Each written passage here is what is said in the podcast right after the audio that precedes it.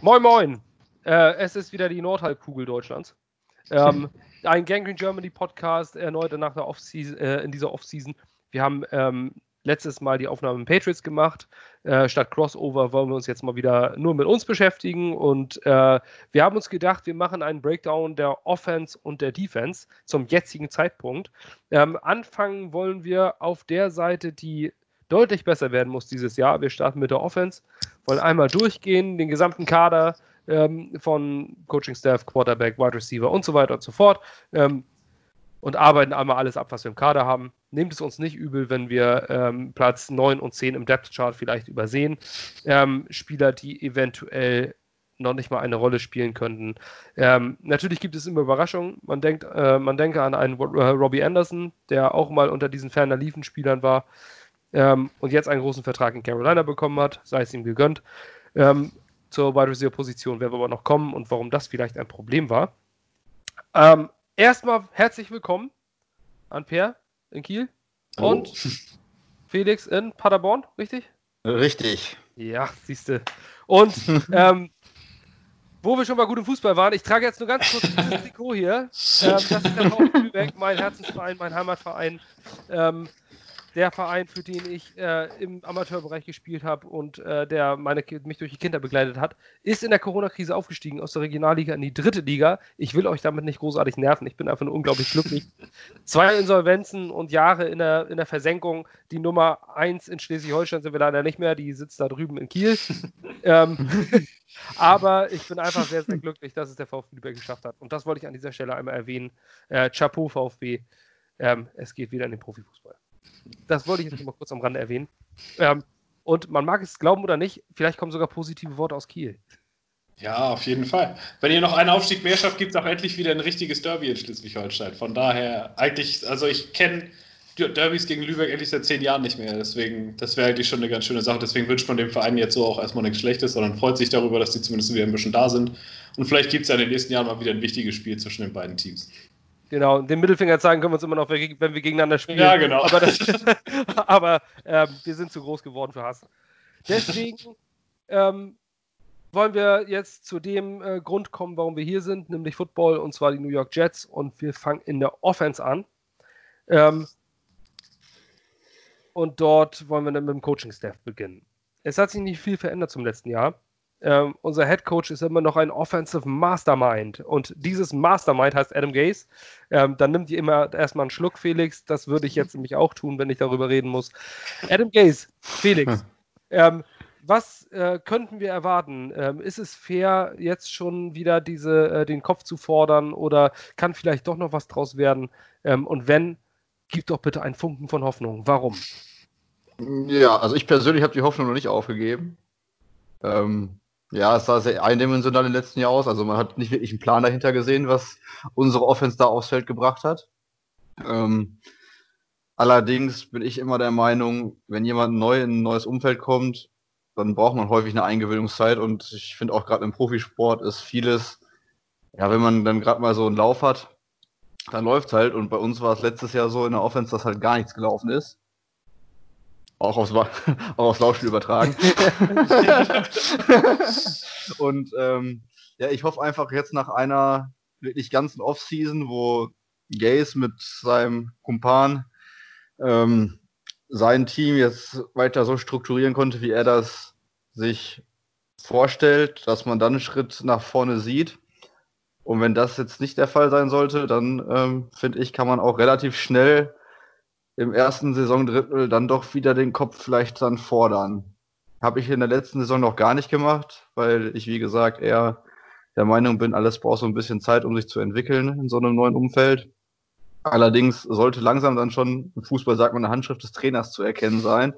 Und äh, ja, jetzt sollten wir dann langsam in der Offense auch mal einen wirklichen Plan sehen und nicht, dass wir da einen guten Eröffnungsdrive sehen und darauf stellt sich dann der Gegner ein und ja, Mitte, spätestens Ende des ersten Viertels ähm, ist dann die Hälfte der Drives Three and Outs und äh, das war's. Das ist jetzt erstmal so mein erster, meine erste Meinung zu Adam Gaze stellvertretend zum Coaching-Staff.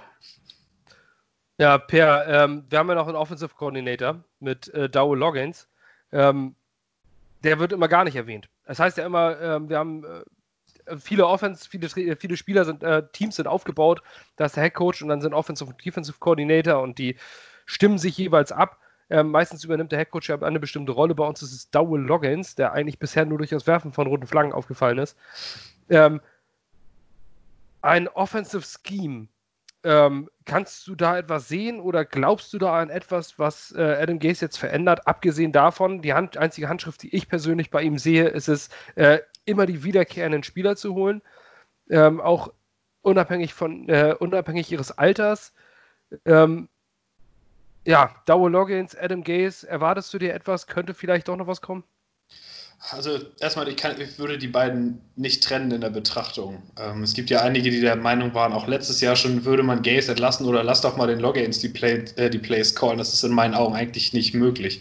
Die beiden arbeiten jetzt, ich meine, seit vier Saisons zusammen. Die gehen jetzt in ihre fünfte Saison am Stück in den gleichen Positionen, die sie jetzt haben. Ähm, die werden ein Playbook haben. Loggains hat vorher auch schon selbst Plays gecallt bei den Titans und bei den Bears. Und wenn ich, ich habe es jetzt nicht im Kopf, was genau, es war nie besser als 26. Offense Overall der NFL. Ähm, also selbst wenn er die Plays callen würde, weiß ich nicht, ob das so viel besser das machen würde. Sein Einfluss ist wahrscheinlich vor allem der, dass er mit Gaze zusammen die Dinge durchspricht, wie würde man das taktisch angehen und so also auf vielen Seiten liest man, er ist quasi sein Yes-Man, der sagt, wenn Gaze eine gute Idee hat, dann sagt er, Mensch, geil, dass du das gesagt hast. Ähm, ja, weiß ich nicht, so viel Beitrag von ihm kann ich da jetzt nicht. Es ist halt immer so eine Sache, wenn dein Headcoach der Playcaller ist und sein Offense-Coordinator ist der, der schon seit vier Jahren die Flaggen für ihn trägt, dann sehe ich da keine große Trennung mehr zwischen den beiden.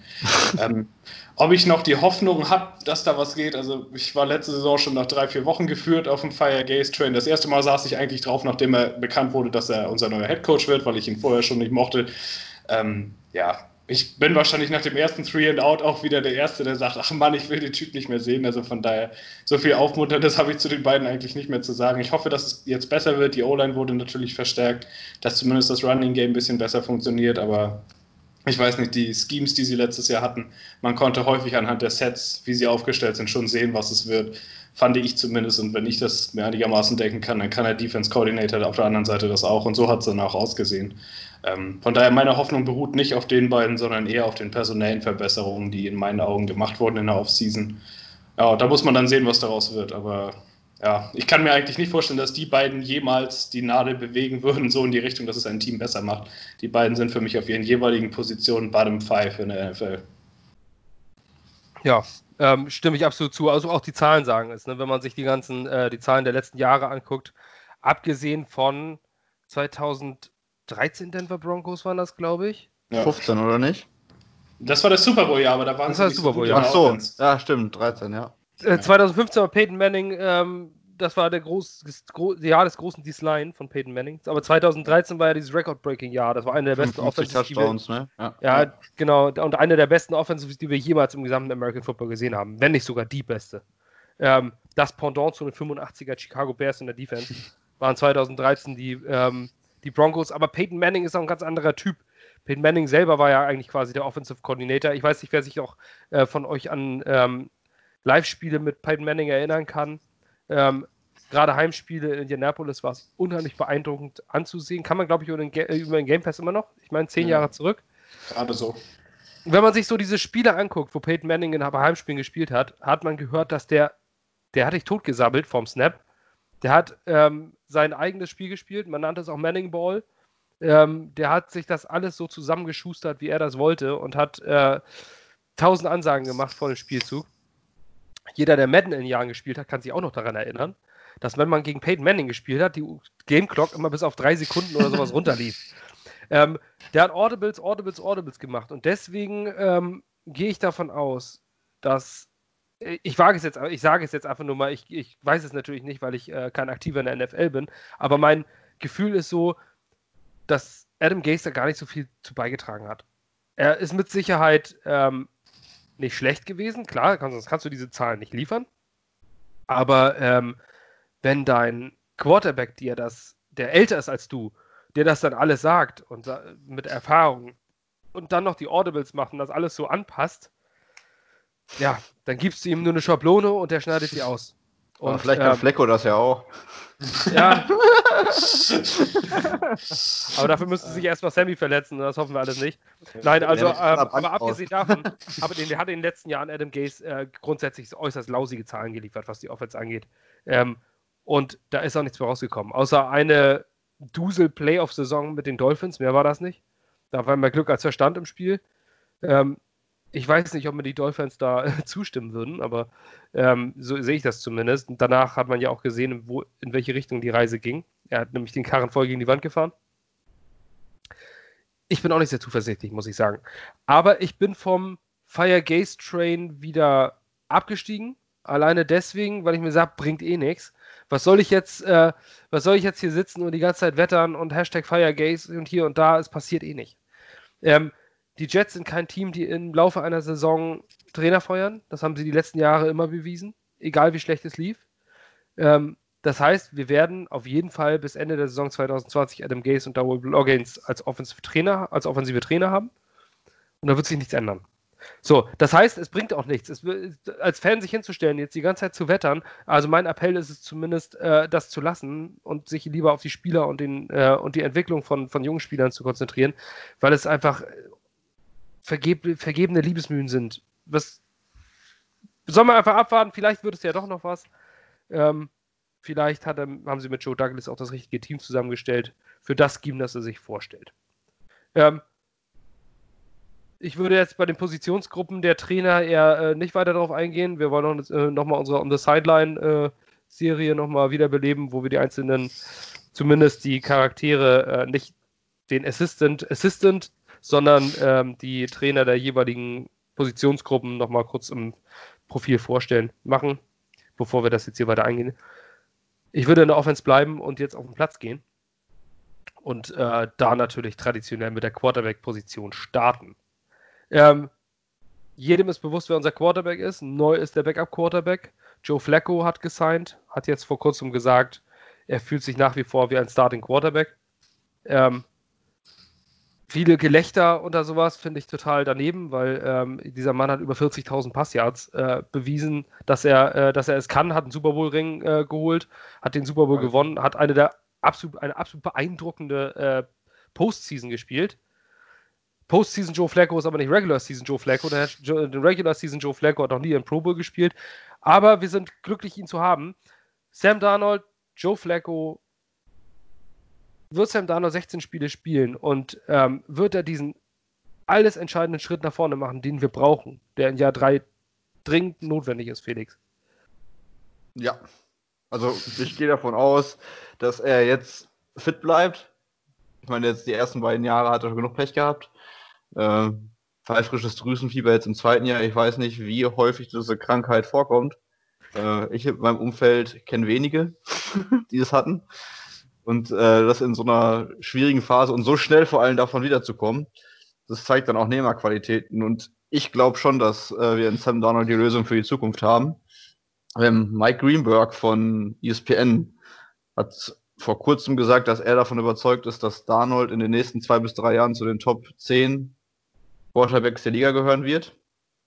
Und ähm, ja, wenn man sich überlegt, wie jung da, äh, ja, Darnold noch ist, ich glaube, wir, äh, ja, deswegen, also, was dafür Potenzial schlummert und wie gut quasi Darnold auch im ersten Spiel letzte Saison gegen die Bills gespielt hat. Meiner Meinung nach zumindest, bis dann das Scheme ihn ein bisschen im Stich gelassen hat. Ähm, alleine, ich weiß gar nicht, ob es äh, eine Two-Point-Conversion war oder ein Touchdown auf ähm, Le'Veon Bell, wo er fast wie in seinem ersten Jahr gegen die Bills drei Verteidiger quasi aussteigen lässt, durch die Gegend rennt und dann den Ball noch in die Endzone anbringt. Ähm, und jetzt mit einem Flecko hinter ihm, der als erfahrener, wie du schon gesagt hast, Super Bowl-Sieger und ich meine, er ist auch Super Bowl-MVP geworden, ja. ähm, der ihn da auch vielleicht ein bisschen an der Hand nehmen kann, glaube ich, dass er da schon einen sehr, sehr großen ähm, Entwicklungsschritt machen kann. Und zu Flecko, ich glaube, als Profisportler und gerade als jemand, der schon Super Bowl gewonnen hat als Starter, da hast du bis zum Ende deiner Karriere das Gefühl und die Einstellung, dass du theoretisch äh, ein startender Quarterback sein solltest. Oder ein startender Profisportler bist.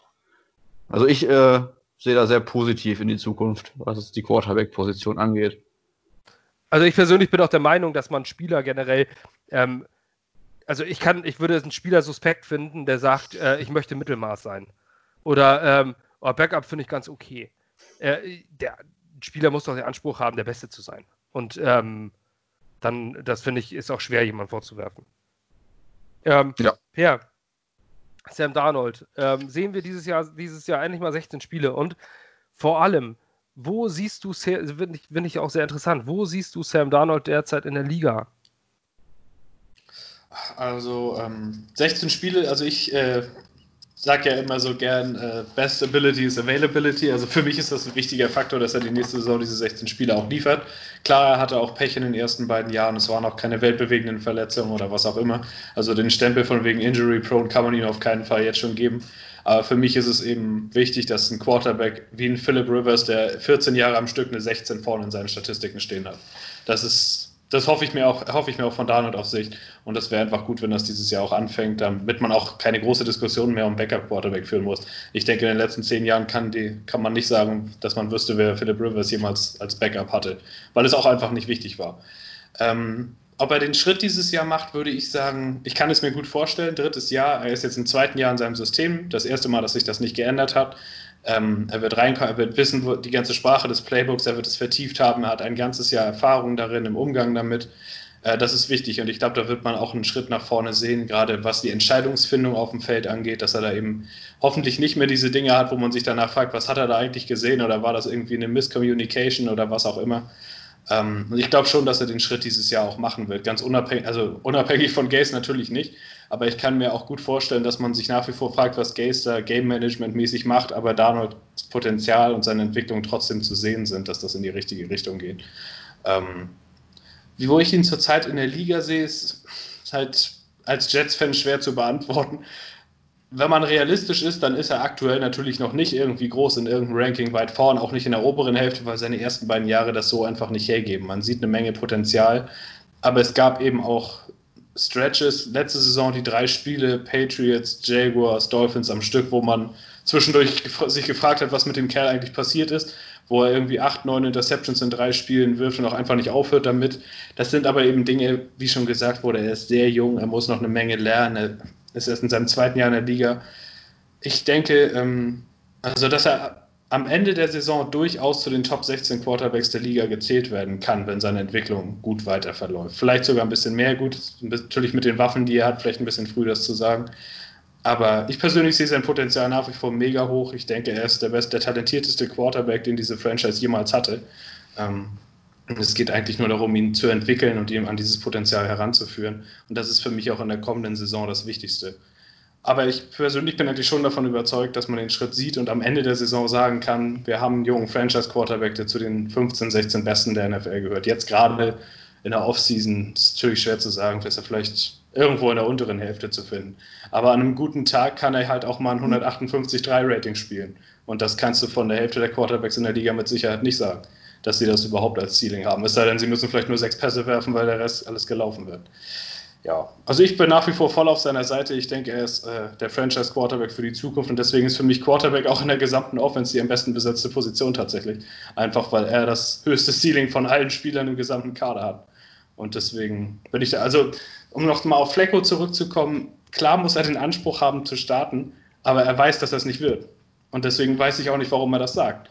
Es ist nicht mal klar, dass er zu Woche 1 überhaupt fertig wird. In dem letzten Interview wurde gesagt, dass er selbst das noch nicht genau weiß, nicht genau einschätzen kann. Ähm, ja, dass er sich als Starter fühlt, ist schön und gut, aber wenn man ganz ehrlich ist, hat er das drei, vier Jahre nicht gezeigt. Ähm, bei den Ravens wurde er gebencht Mitte der Saison, vor anderthalb Jahren auch vollkommen zurecht. Auch in den Jahren zuvor war allenfalls noch ein Game Manager mit einem großen Arm. Im Grunde genommen hat er ein paar gute Jahre, zumindest, also ich sehe ihn einfach auch nicht so gut, wie viele andere ihn sehen. Als Backup machst du mit ihm nicht viel verkehrt. Aber in dem Moment, wo er aufs Feld kommt, ist irgendwas gewaltig schiefgelaufen in der Saison in meinen Augen. Es gibt sicher auch schlechtere Backups, aber ich sehe ihn jetzt vom Leistungslevel her gar nicht so weit entfernt und nicht so viel besser als James Morgan. Einfach weil das ein Rookie ist, der reinkommt, der aber auch schon was gezeigt hat. Ähm, und ja, für mich ist Flacco, wie gesagt, ist der Backup-Quarterback, ist eine Position, mit der du dich idealerweise gar nicht beschäftigen möchtest, jedenfalls nicht so sehr. Ist kein schlechtes Signing, aber ich persönlich hoffe, dass er niemals in der Jets-Uniform aufs Feld kommt. Ja, das wäre natürlich der Idealfall. Ähm, für mich ist zumindest unsere Backup-Quarterback-Position äh, in äh, Top 5 bis Top 10 der Liga. Ähm, ist ja auch manchmal gar nicht so unwichtig, denn wenn du weißt, dass so einzelne Spiele mal weg ist, ist es vielleicht ganz gut, einen äh, Proven Starter zu haben, der schon äh, 13 Jahre in dieser Liga gespielt hat. Ähm, ich, und ich auch glaub, weiß, wie unter dem großen Licht gespielt wird. Ich glaube, dass äh, Flecko einfach auch wirklich wichtig ist. Ich finde, er wirkt ja wie ein, eigentlich ein ganz guter Teamkamerad, um Darnold wirklich auch so ein bisschen mit seiner Erfahrung in Anführungsstrichen an die Hand zu nehmen. Ich Was glaube, er ja auch gesagt hat. Er hat ja auch gesagt, er, er wird ihn mentoren. Also äh, klare Aussage. Aber das wäre ja schon mal was anderes. Ja. In den Jahren davor, bei den Broncos hat er, als Drew Lock gedraftet wurde, gesagt, ich bin für gar keinen hier der Mentor. Also ja, das wäre schon mal ein Schritt in die richtige Richtung. Das habe ich aber letztens in einem anderen Podcast, als, äh, wo ich als Gast war, Ball or Muffin, falls ihr das mal suchen wollt, äh, war ich jetzt letztes Mal als Gast, habe ich das aber auch gesagt. Also meiner Meinung nach ähm, war das aber auch nicht verwunderlich. Du wirst getradet, sprich, du hast ja gar nicht die Macht gehabt, irgendetwas zu ändern. Du wirst getradet zu den, zu den Ravens. Ähm, ich, für was? Für einen Second-Round-Pick oder sowas sogar? Oder Third nee, Round? Mal Six Round irgendwas. Okay, das aber auf jeden, Fall, auf jeden Fall wurde er, wurde er getradet, dann geht er davon aus, dass er Starter wird und die setzen ihm Rookie vor die Nase und das mit zwölf Jahren Erfahrung. Ich weiß nicht, ob man ihm das jetzt so wirklich vorwerfen kann. Ähm, aber gut, das ist vielleicht dann auch ein bisschen verletztes Ego. Wenn das dies Jahr anders angeht, wäre das ja schon mal viel wert. Auf jeden Fall sei zu ihm gesagt, dass Joe Douglas, der äh, unser jetziger General Manager, die Hauptperson war, die dafür verantwortlich war, dass Joe Flacco damals nach Baltimore gedraftet, äh, von Baltimore gedraftet wurde. Ähm, also irgendwo schließt sich wieder dieser Kreis in der Liga, den habe ich mir lange angeguckt, den will ich wieder haben. Gut, ist ein Backup wollen wir uns nicht äh, bis in die Tiefe äh, mit beschäftigen. Dahinter sind drei Namen mit David Fales, James Morgan und Mike White. Ich sehe kein Szenario in dieser Offseason, wo nicht James Morgan QB3 ist und in die Saison geht. Ähm, Mike White vielleicht noch Practice Squad. Ist er noch Practice Squad? Ich glaube im dritten Jahr jetzt. Dürfte noch Practice Squad applicable sein. Ähm, sehe ich nur unter ferner Liefen. David Fales ist auch wahrscheinlich nur eine Absicherung, ein Camp-Arm jetzt noch. Ähm, wenn du in der vierten Runde einen Quarterback draftest, dann geht er auch mit in die Saison. Da wird er nicht gecuttet, es sei denn, der klaut irgendwo äh, einen goldenen Löffel oder sowas. Ähm, ich vor denke. Allem noch, ja. Vor allem nachdem, äh, ich meine, Douglas wäre es gewesen, auch gesagt hat, dass es einfach wichtig ist, äh, Backup-Quarterbacks heranzuzüchten quasi. Ja, klar. Du hast ja, vielleicht hast du in Joe Flacco nachher noch einen Trade-Chip. Vielleicht äh, zahlt sich das aus, dass James Morgan nachher, ähm, nachher, na, vielleicht dann äh, sich doch rauskristallisiert, dass er möglich, dass er ein guter Backup ist, bereits in, in seinem Rookie-Jahr. Und Joe Flacco mit diesem Vertrag, den er jetzt hat, 1,5 Millionen, maximal 4,5, was er verdienen kann, ähm, dann ist, holst du dir vielleicht nicht den, den Cam Newton vom Markt, wenn sich dein Starter verletzt, der äh, immer noch seine, was ich, 20 Millionen plus haben möchte, sondern sagst du, okay, gebe ich den Jets nochmal einen Fünft-Runden-Pick und hol mir den Joe Flacco nochmal. Ähm, kannst du natürlich auch haben. Ja, Deswegen, ich finde das Signing unheimlich clever. Ich finde es ein super Signing. Ich finde, es ist das beste Signing, das du derzeit auf Backup machen konntest. Wir mussten die beiden letzten Jahre drei, jeweils drei Spiele mit, ähm, mit Sam da äh, ohne Sam Darnold spielen, sind in diesen sechs Spielen 0-6 gegangen. Ähm, das ist gar nicht so unwichtig, ein Backup-Quarterback, ein Backup-Quarterback zu haben, wo du, sollte diese Situation passieren, das Spiel nicht herschenken musst. Sonst immer noch davon ausgehen kannst, alles klar, hier können wir trotzdem noch irgendwie gewinnen. Fragt Philadelphia, die wissen, wie wichtig ein Backup ist. Ja. Er ist Aber sicherlich das schlechteste Backup, also Trotzdem, Eben. ich bleibe dabei. Ich hoffe, er sieht das Feld nicht. ja, da bin ich, ich bin auch kein großer Fan von ihm, deswegen. Aber immerhin, als Backup ähm, ändert sich die Situation. Das war die Quarterback-Situation. Ähm, ich glaube, bei Rankings brauchen wir gar nicht erst anfangen. Ähm, Per hatte seinen Satz dazu gesagt. Ich glaube nicht, dass es irgendjemand anders sieht nach den aktuellen. Denn meiner Meinung nach hat Sam Darnold bisher auch noch nicht bewiesen, dass er es äh, im großen Licht kann. Bisher hat er nämlich an diesen Stellen regelmäßig versagt wenn es ähm, im Primetime gegen die Patriots äh, das wohl schlimmste Spiel seiner bisherigen Profikarriere. Ähm, er konnte auch bisher noch nicht beweisen, dass er in den Spielen, äh, wenn, es, wenn es um etwas geht, ähm, große Zahlen liefern oder große Sachen liefern konnte. Wie auch. Wir waren nicht in dieser Situation, dass wir was Großes liefern konnten. Also ein Quarterback ähm, definiert sich meiner Meinung nach auch, wie er im Dezember spielt. Wenn es äh, wirklich darauf ankommt, ähm, zwei, zwei Spieltage vor Schluss, dass du das Spiel noch unbedingt gewinnen musst, um in die Playoffs zu kommen, da zeigt sich die wahre Größe. Aber gut, das steht noch aus. Obwohl in Detroit, erstes Spiel, war ja auch schon zumindest zur Primetime, da war ja nicht so schlecht. Ja, aber beide Dezember. Also beide Dezember in seinen Jahren waren die besten Monate seiner Karriere. Ja, also aber so das ist es nicht. Ja, aber klar. da ging es um Das, ich meine ja eher, wenn es darum geht, wenn du unter Druck bist und du liegst ja. 10 Punkte zurück, wie Patrick Mahomes letztes Jahr in den Playoffs oder sowas, da zeigen sich Stars. ja, ja, da zeigen sich die Stars, äh, da, noch, da noch was drehen zu können. Äh, ob du nun einen, äh, einen, Tom Brady siehst oder einen Brett Favre oder einen Aaron Rodgers in den Playoffs spielen, wenn es darauf ankommt, dann sind die da und dann bringen sie ihren, ihr Team noch einmal komplett die Linie runter, auch bei Ben Roethlisberger oder sonst was und äh, gewinnen das Spiel noch. Ähm, solche Situationen meine ich. In denen waren Sam Darnold noch nicht da, kann er beweisen, dass er ein großer ist. Okay, das war Quarterback. Ähm, ich würde direkt weitermachen zu den Spielern, zu denen er werfen muss, und das sind die Wide Receiver. Ähm, in meinen Augen eine äußerst kritische Gruppe. Wir haben jemanden gedraftet mit Denzel Mims in der zweiten Runde, äh, der vielleicht schon gleich reingeschmissen werden muss und starten muss die Wide Receiver Gruppe. Ich zähle jetzt einfach nur mal die Namen auf und ihr sagt mir gleich, äh, was ihr davon haltet. Ähm, die aktuellen Starter laut der Seite Hourlets. Ähm, wir gehen jetzt mal von drei Startern aus, mit einem Slot Wide Receiver, das ist heutzutage normal in der Aufstellung. Sind die Rece X und Z Receiver sind äh, Denzel Mims und äh, Brishard Perryman. Äh, Slot Corner Jamison Crowder.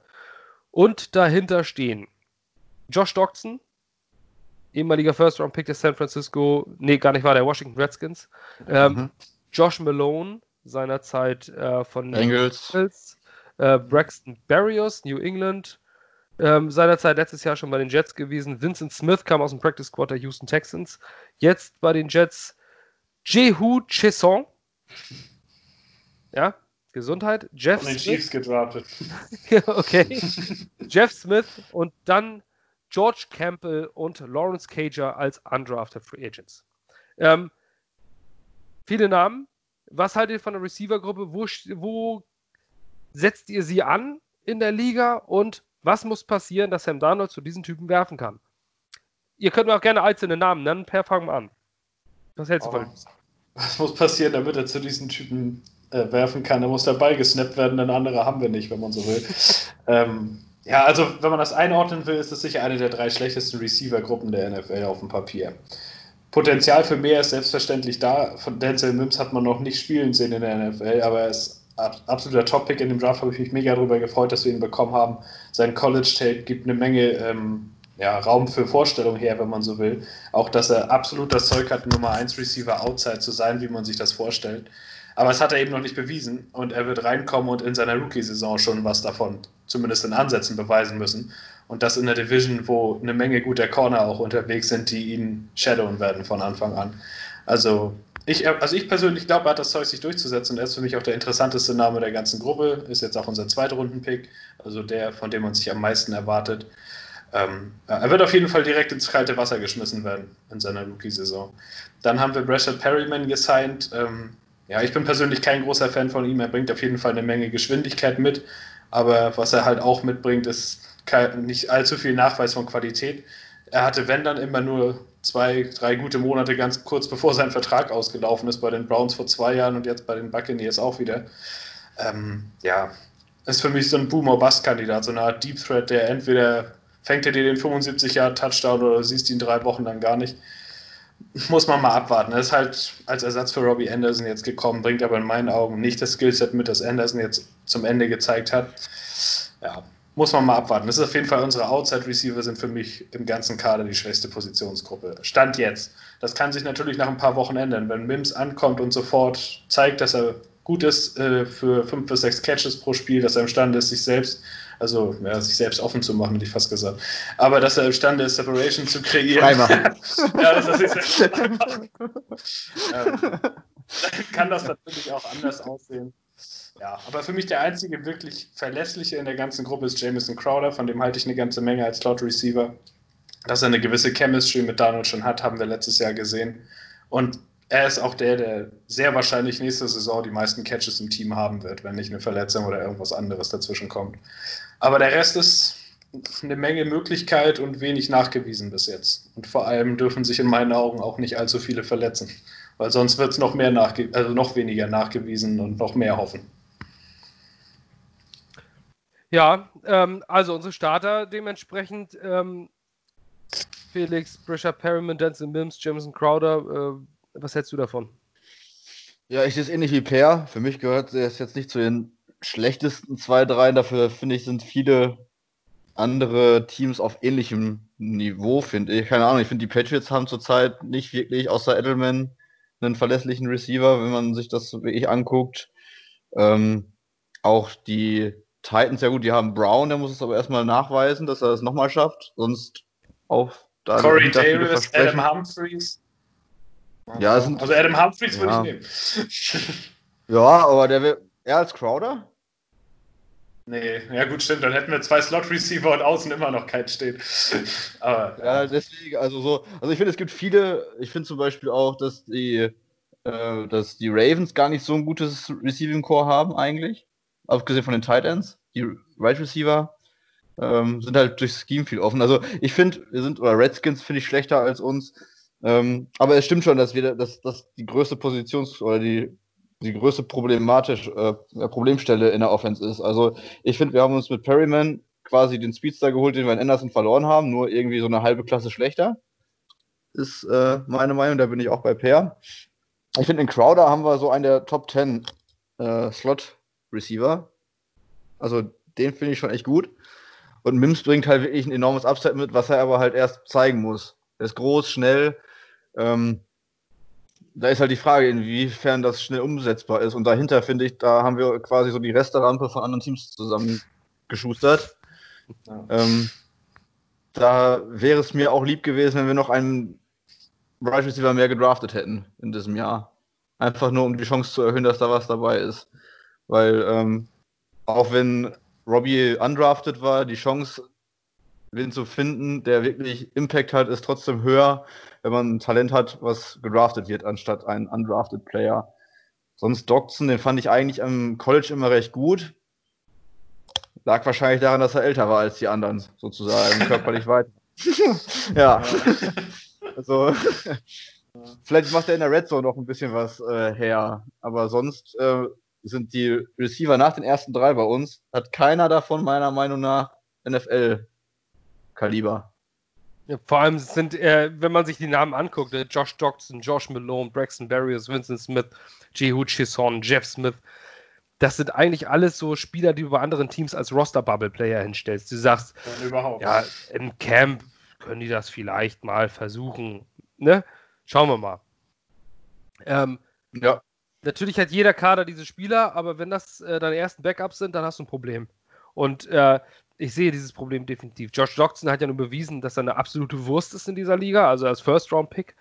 Ähm, wäre er ein Sechstrunden-Pick, würde keiner darüber reden, aber er ist und bleibt halt ein First-Round-Pick und war ein absoluter Bast und wird jetzt noch nicht mal genannt, wenn man sich, wenn man die Spieler in Backups äh, bei anderen Podcasts oder, so, oder News-Seiten und sonstigem äh, oder in den äh, New Yorker Zeitungen liest, da liest man eher von Vincent Smith als Option als Outside Receiver als von Josh Doxson. Josh Doxson ist einfach nur irgendwie, irgendwie da. Ähm, und wir wissen ja auch, wie schnell das geht, dass sich ein Wide Receiver verletzt. Ähm, Quincy Enuma zum Beispiel war vielversprechend und ist plötzlich einfach nicht mehr da. Der hat jetzt diese Woche gesagt, er hofft, dass er nochmal Football spielen kann. Ähm, allerdings ist 2020 die Saison bereits abgehakt mit seiner Verletzung. Ähm, was den Draft angeht, ähm, es sollte eigentlich ein zweiter Wide Receiver gedraftet werden. So habe ich das im Turn on the Jets äh, Podcast gehört. Das war auch der Plan. Allerdings äh, haben die Raiders, per mir mal kurz, zwei Receiver nacheinander ja. gedraftet. Bowden und Edwards, die wären beide eine gute Option in der dritten Runde gewesen. Genau, laut Connor Rogers waren das auch beide Spieler, die bei den Jets auf dem Board waren, aber mit denen man nicht damit gerechnet haben, dass sie so früh gezogen werden. Und dann hauen die Raiders beide gleich, äh, gleich nacheinander weg. Somit war der Plan hinüber und dann hat man einfach andere Spieler auf dem Big Board höher gesehen. Deswegen ist es kein zweiter Wide Receiver geworden, weil die Spieler vorher gepickt wurden. Unglücklich gelaufen. Man kann aber in so einem schwachen offensiven Kader nicht alles lösen. Ähm, ich hoffe einfach, dass wir mit Denzel Mims einen echten Ex-Receiver holen. Ähm, äh, geholt haben. Das, der Zahn wurde mir bereits gezogen. Ähm, ich habe ähm, mal nachgefragt beim Play Like a Jet Podcast ähm, und dort hat man meine Frage auch freundlicherweise beantwortet. Ähm, ich habe mich danach gefragt, ob es, äh, ob Denzel Mims, ob es für ihn positiv oder negativ ist, das, was du schon erwähnt hast, Per, mit den äh, Cornerbacks. Ähm, man spielt nämlich gleich sechs Spiele von 16 gegen äh, Cornerbacks namens Tredavious White, Stefan Gilmore, Xavier Howard, Byron Jones. Das sind die Kategorien und zwar, das ist die absolute Elite der Liga, die in der FC East auf Cornerback spielt. Ähm, gegen die zu spielen, da wird er mit Sicherheit von profitieren, aber als Rookie kann man allein schon, wenn, äh, wenn ein Drittel der Spiele, mehr als ein Drittel der Spiele gegen solche Namen sind, kannst du von einem Rookie nicht erwarten, dass er 800, 900 Yards diese Saison äh, fängt und, und 8, 9 Touchdowns. Es wurde auch beantwortet, es wurde auch gesagt, äh, dass er vermutlich gar nicht so, also wie wir das jetzt erwarten, er wird jetzt nicht dieser X-Receiver sein, der das ganze Spiel auf dem Feld steht, wie ein Julio Jones oder sowas, ähm, oder ein DeAndre Hopkins. Äh, der wird auch öfter mal an der Seitenlinie stehen. Das kannst du einfach, du kannst einen Rookie nicht reinwerfen und sagen, du musst unsere Lösung sein da vorne. Ähm, deswegen bin ich sehr gespannt, was da passiert. Und deswegen habe ich auch ein bisschen Sorge um Sam Darnolds Entwicklung in Jahr 3, weil wir einfach, und dann ist er Rashad Perryman. Meiner Meinung nach ist der ist die Situation mit Robbie Anderson falsch angegangen worden. Ähm, wenn man sich jetzt die Receiver-Situation anguckt und den Vertrag von Robbie Anderson anguckt und was wir noch an Capspace haben, ist es für mich nicht nachvollziehbar, dass wir Robbie Anderson nicht mehr im Kader haben. Man hätte dafür alles tun müssen. Robbie Anderson wäre unser bester Receiver gewesen. Stand jetzt. Ähm, und man hatte alle Trümpfe in der Hand. Ich finde es nach wie vor schade. Ich kann es verstehen, dass man ihn hat ziehen lassen. Aber im Rückblick hätte man Robbie Anderson vielleicht jetzt doch ganz gern im Kader gehabt, oder nicht? Ja, ja. also jetzt gerade, wenn man sich das anguckt, würde ich ihn auf jeden Fall statt Perryman nehmen. Äh, ist keine Frage. Es wird sicherlich einfach am finanziellen gescheitert sein. Ich denke mal, Douglas hat ihn einfach nicht so, nicht so sehr, also der, so wie seine Offseason angegangen wurde, ist er jemand, der eine gewisse Summe für einen Spieler veranschlagt und darüber geht er nicht. Und so ist es bei Robbie Anderson sicherlich auch gelaufen. Aber jetzt gerade, wenn man sich den Kader ansieht, hätte man ihn sicherlich lieber als einen Perryman. Ja, oder, oder zumindest und oder, oder auch. Da hätte man auch, wenigstens die Option ja. gehabt, wenn jetzt nämlich sich einer verletzt. Stell dir jetzt einfach nur vor, im, Trainings, im Trainingcamp oder sowas verletzt sich ein ähm, Dancer Mims. Ähm, Gott bewahre, aber es, und dann hast du, und vielleicht ein Brisha Perryman ist dann zwei, drei Spiele nochmal raus, wegen irgendeiner Zerrung, dann startest du mit Josh Malone und Josh Doxson. Ja. Also, ja, wobei ich sagen muss, äh, ich hoffe immer noch auf Vincent Smith so ein bisschen. Der hat letzte Saison Flashes gezeigt in meinen Augen, die Robbie Anderson in seiner Rookie-Saison auch gezeigt hat. Da hat er auch immer mal einen Catch gemacht, mal ein gutes Play, mal ein bisschen Skill angedeutet. Und so ähnlich war es, finde ich, mit Vincent Smith auch. Also der ist von dem kann ich mir zumindest vorstellen, dass wir den alle im Moment noch ein bisschen weniger sehen, als er am Ende spielen wird. Ich glaube schon, der hat auch ein Jahr schon im System ja jetzt gespielt. Er hat Plays gemacht und das, obwohl er im September von Practice Squad eines anderen Teams reinkam. Gut, das sagt auch mehr über unsere Offense aus als über ihn selbst vielleicht. Aber ähm, von ihm kann ich mir zumindest vorstellen, dass er vielleicht so ansatzweise so einen Weg geht, wie Robbie Anderson das gegangen ist und dass er auch nächste Saison ein Bestandteil der Offense sein wird. Aber noch eine Frage an euch jetzt aus eigenem Interesse. Ähm, wenn es so war, dass noch ein zweiter Receiver gedraftet werden sollte, dann muss man doch eigentlich in späteren Runden auch, oder dann muss man doch mehr auf dem Zettel haben als zwei Leute. Also ist meine Meinung, wenn man jetzt guckt, keine Ahnung, Devin Giovanni oder wie er, wie er ausgesprochen wird, ist, glaube ich, in der fünften Runde oder vierten Runde gegangen als Speedstar. Ja. Äh, Daniel Mooney oder Gruß an Freddy, Isaiah Hodgins, der ist erst in der sechsten gegangen. Das wären ja alles Leute gewesen, die man theoretisch noch auf dem Schirm hätte haben können, statt beispielsweise, auch wenn er wichtig ist, eines Panthers. Ja, ja möglicherweise, aber, aber die Sache ist, ich weiß nicht, wenn du so ein Big Board hast und du dann auf an, an 180 picken sollst und hast du noch einen Spieler, den du auf 145 oder sowas angeordnet hast und der andere auf 155 und der nächste Receiver kommt auf 190, ja, dann ziehst du den Spieler, den du auf 145 gelistet hast.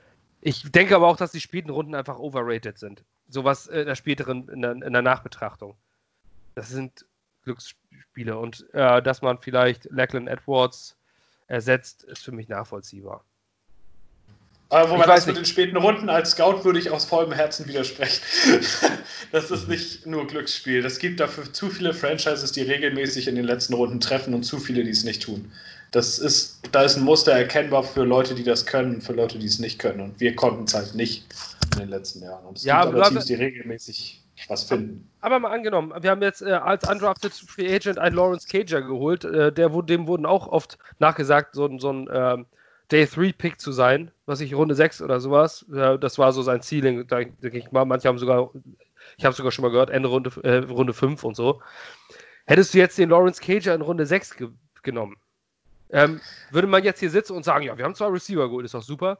Jetzt hast du ja als undrafted Free Agent, also ich weiß nicht. Ähm, ich weiß nicht, ob man damit die Probleme löst in den späten Runden. Der Unterschied zwischen Runde 6 und Undrafted Free Agency ist natürlich nicht so groß, aber hättest auch in Runde 4, 4 noch einpicken können. Ja. Also theoretisch, es ist ja auch so, wenn du einen Rookie draftest, auch an Tag 3, viele Spieler schöpfen ihr Potenzial vor allem dann auch aus, wenn sie überhaupt die Chance dazu bekommen. Wenn du also nur nach deinem Board gehst und Leute draftest, die aber allenfalls überhaupt Backups werden können, dann werden sie es vielleicht in den ersten Jahren auch nicht zeigen. Wenn du aber jemanden draftest, der vor sich nur Josh Malone und Josh Stockton hat, dann ist das vielleicht das Potenzial eher da, dass der seinen Weg aufs Feld findet und sein Potenzial eher realisiert. Deswegen finde ich auch an, den, an Tag 3 ist nicht so unwichtig, Runden zu, also Spiele, äh, Dinge zu draften, die du brauchst. Weil du hast es dann zumindest versucht anzugehen und den Leuten die Chance gegeben.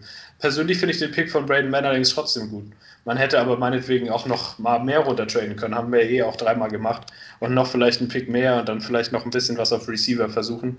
Aber ich glaube, das Board ist insgesamt über die ganzen Runden so gefallen, dass kein anderer Receiver im Value so hoch stand wie die Leute, die gegangen sind. Und deswegen ist es so gekommen. Das ist, glaube ich, nicht nur in der dritten Runde gewesen, sondern auch an Tag 3 noch. Ähm, zum Abschluss äh, George Campbell, Lawrence Cager, zwei undrafted Wide Receiver. Glaubt ihr, dass es einer im äh, finalen 53er Kader schaffen kann, Felix? Ja, ich glaube, es können beide schaffen, wenn man sich die Leute davor anguckt. also, ähm, ja, also für mich ist das, äh, für mich sind die ersten drei klar. Dann denke ich auch, dass Winston Smith einen Platz sicher hat, weil er, der, was heißt sicher, aber wahrscheinlich dabei sein wird, weil er halt in der letzten Saison schon was gezeigt hat. Und ich glaube, danach sind fast alle Plätze äh, ja, offener Schlagabtausch. Der Nachteil ist natürlich jetzt, dass die Camps noch nicht stattfinden. Für, äh, vor allem für die Undrafted-Spieler, weil die ja ähm, zumindest im Practice Squad gehalten werden könnten. Ähm, anders als zum Beispiel ein Doxon. Ich glaube, das könnte ein Nachteil für äh, die Undrafted Player sein, äh, um wirklich in den 53-Mann-Kader zu kommen. Hängt, glaube ich, viel davon ab, ab wann zusammen trainiert werden darf, wirklich. Ja. Ähm, gut. Äh, ich würde weitergehen von den Wide Receivers, es sei denn, irgendjemand hat noch was zu sagen. Ähm, das scheint aber nicht so. Dann gehe ich nämlich äh, übrigens einer, der äh, ich glaube, dass Braxton Barriers eine größere Rolle spielen wird, als viele erwarten. Ähm, ja, der hat seinen Platz auch sicher, glaube ich zumindest. Das also sicher, weil er auch ein Returner ist. Und dadurch ist ein gewisses Value da denke ich auch, so wie er auch letztes Jahr eingesetzt wurde, nachdem er von den Wavern von Patriots geholt wurde, gehe ich davon aus, ähm, dass er sehr, sehr gute Chancen hat. Ähm, zumindest ein Core Special Team Player zu sein. Gehen wir weiter und zwar zu einer Position, die für viele unsexy ist, aber im Draft eine ganz große Rolle gespielt hat, nämlich die Offensive Line. Wir hatten ein massives Problem letztes Jahr. Das hat jeder gesehen. Dafür musst du noch nicht mal ein Experte im Football sein. Ähm, die Offensive Line war schlicht und einfach nicht vorhanden bei den Jets. Ähm, da standen zwar fünf Typen, die konnten aber nichts oder wollten nichts. Ähm, schließlich äh, hatte Quarterback, äh, waren die Quarterback Hurries waren wir auf Platz 1 in der Liga. Sam Donald hat so am meisten ist, äh, QB Hurry heißt, äh, dass der Quarterback äh, innerhalb dieser eigentlich regulären Zeit, ich glaube zweieinhalb Sekunden sind das oder sowas, die als Maß angesetzt werden, ähm, in aller Ruhe in der Pocket stehen kann und sich umgucken kann, ohne wegrennen zu müssen. Und wenn das passiert, dann ist ein sogenannter QB Hurry. Und das ist bei den Jets am meisten passiert von allen 32 Teams. Ähm, und das, obwohl andere Offensive Lines historisch schlecht waren, wie die Miami Dolphins zum Beispiel. Trotzdem waren die Jets dort den unrühmlichen ersten Platz belegt. Ähm, Sex musste Sam Donald auch einige einstecken. Insgesamt das Laufspiel war nicht vorhanden. Le'Veon Bell mit nur 780 Yards. Ein All-Pro-Talent Running Back ähm, und nur drei Rushing Touchdowns. Also sind wirklich gruselige Zahlen. Ähm, das wurde angegangen. Wir haben jetzt laut Hourlets führe ich jetzt erstmal unsere Starter auf. Unsere Starting Offensive Line von links nach rechts wäre Mackay Beckton als Left Tackle. Alex Lewis, letztes Jahr bereits als Guard, äh, als eine der wenigen positiven Überraschungen als Left Guard. Conor McGovern in der Free Agency geholt äh, von den Denver Broncos als Center. Brian Winters, langjähriger ähm, Starter schon seit 2013 bei den Jets, ähm, als Right Guard und Chuma Edoga als Right Tackle. In, als neuer Spieler kam noch ein Greg Van Roden ähm, von den Carolina Panthers als Guard, wird hier als Backup Tackle aufgeführt. Ähm, hat letztes Jahr gestartet, aber davor war er auch viel unterwegs in der NFL. Ähm, das war es großartig an Namen zumindest. Dahinter kommen eher George Spieler Fant. zum Beispiel. Ja, George, ja, ja, gut, den kann man noch aufführen. George Fent hat vielleicht viel Geld gekriegt, aber ähm, vorher kannte der eigentlich auch keine Sau, weil er schließlich nur sechster Lineman. Ja, sowas gibt es. Also zumindest gab es das in Seattles äh, relativ erfolgreichen Run-Heavy-Scheme. George Fent wurde geholt, äh, soll vielleicht Starting Right Tackle sein. Ich weiß es nicht so ganz. Auf jeden Fall hat er den Vertrag, der das sagt. Und da haben wir in der vierten Runde noch Cameron Clark geholt. Ähm, auch noch ein Offensive Tackle, guter Freund von Mackay Beckton. Danach haben wir Jonathan Harrison, unser, warum auch immer, manche Leute sagen, weil er sollte Starter werden, bisher nie gezeigt, dass er das nur ansatzweise kann. Dann haben wir noch Ben Braden, ähm, Josh Andrews, auch geholt in der Free Agency von Indianapolis Colts, Leo Kolomatangi. Ähm, ich habe mir Mühe gegeben. Ich glaube, das klang. Aber gut ausgesprochen. ich habe mich lange darauf vorbereitet. Ähm, Conor McDermott, nein, keine Verbindung zu dem Head Coach der Buffalo Bills, hat aber dort gespielt, wurde dort auch gewaved. Bren Lundblade und James Murray. Ja, dann gibt es noch einen Jared Hilbers. Wer auch immer das sein mag. Ähm, unsere, Start okay. unsere Starting äh, Offensive Line. Improved zum letzten Jahr? Ja, nein. Wie improved und was muss da noch passieren, Per? Ah, also improved auf jeden Fall. Ähm, wenn ich sie von links nach rechts durchgehe, gehe ich von ein paar anderen Namen aus. Also Beckton, Lewis und McGovern von links sind für mich relativ klar. Ähm, die haben es auch leistungsmäßig ja, gezeigt, hat Beckton ist natürlich noch nicht in der NFL, aber das Potenzial, das er mitbringt als 11th Overall Pick, der wird diesen Job als Rookie gewinnen. Egal wie lange das Trainingcamp dauert oder nicht. Kann ich mir einfach nicht vorstellen, allein durch seine Masse, durch die Fähigkeiten, die er selbst, wenn er ein gewisses Basspotenzial mitbringt, die er grundsätzlich erstmal mitbringt, reichen für mich alle mal, dass er da starten wird. Lewis hat keine schlechte Saison gespielt, wurde als Starter bezahlt und gehalten. McGovern hat gezeigt, dass er in der NFL ein guter Center sein kann. Das ist für mich fest. Die Zwei Positionen rechts sind dann noch ein bisschen anders. Ich sehe Van Roten als Starter, als Right Guard, ähm, weil ich mir nach wie vor nicht vorstellen kann, dass wir mit Winters in die Saison gehen. Ich glaube, dass vielleicht wird er noch entlassen, vielleicht wird er noch getradet, vielleicht wird er als Backup gehalten, aber irgendwie sehe ich ihn da nicht starten nächstes Jahr. Dann hätte man Van Roten nicht holen müssen mit einem längerfristigen Vertrag, der ihm auch 5 Millionen, meine ich, bezahlt pro Jahr. Ähm, und auf der rechten Tackle wird es, glaube ich, ein offenes Rennen zwischen Fant und Edoga. Wer davon jetzt besser ist oder nicht, oder ob das die Sache überhaupt besser macht, wenn einer von beiden startet, schwer zu sagen. Für mich bringen die beide das gleiche Level erstmal mit von meiner Erwartungshaltung her. Aber insgesamt sehe ich die Line auf jeden Fall als Improved vom Vorjahr. War allerdings auch nicht so schwer. Ich denke, abgesehen von Beckton bringen die Leute, die dazukommen, gut, McGovern auch, ziehen das Level auf jeden Fall in den Average. Und Average hatten wir jetzt drei Jahre nicht mehr für die O-Line. Also das ist auf jeden Fall schon ein Improvement, was der Rede wert ist und was Douglas auch auf dem Papier schon gut gemacht hat. Klar gab es vielleicht noch ein paar Namen, die sexier waren. Jack Conklin wollten viele haben als Free Agent. Aber man kann halt auch nicht jeden bekommen und ich finde, er hat es im Rahmen seiner Möglichkeiten gut gemacht, ohne schlechte Verträge rauszuhauen.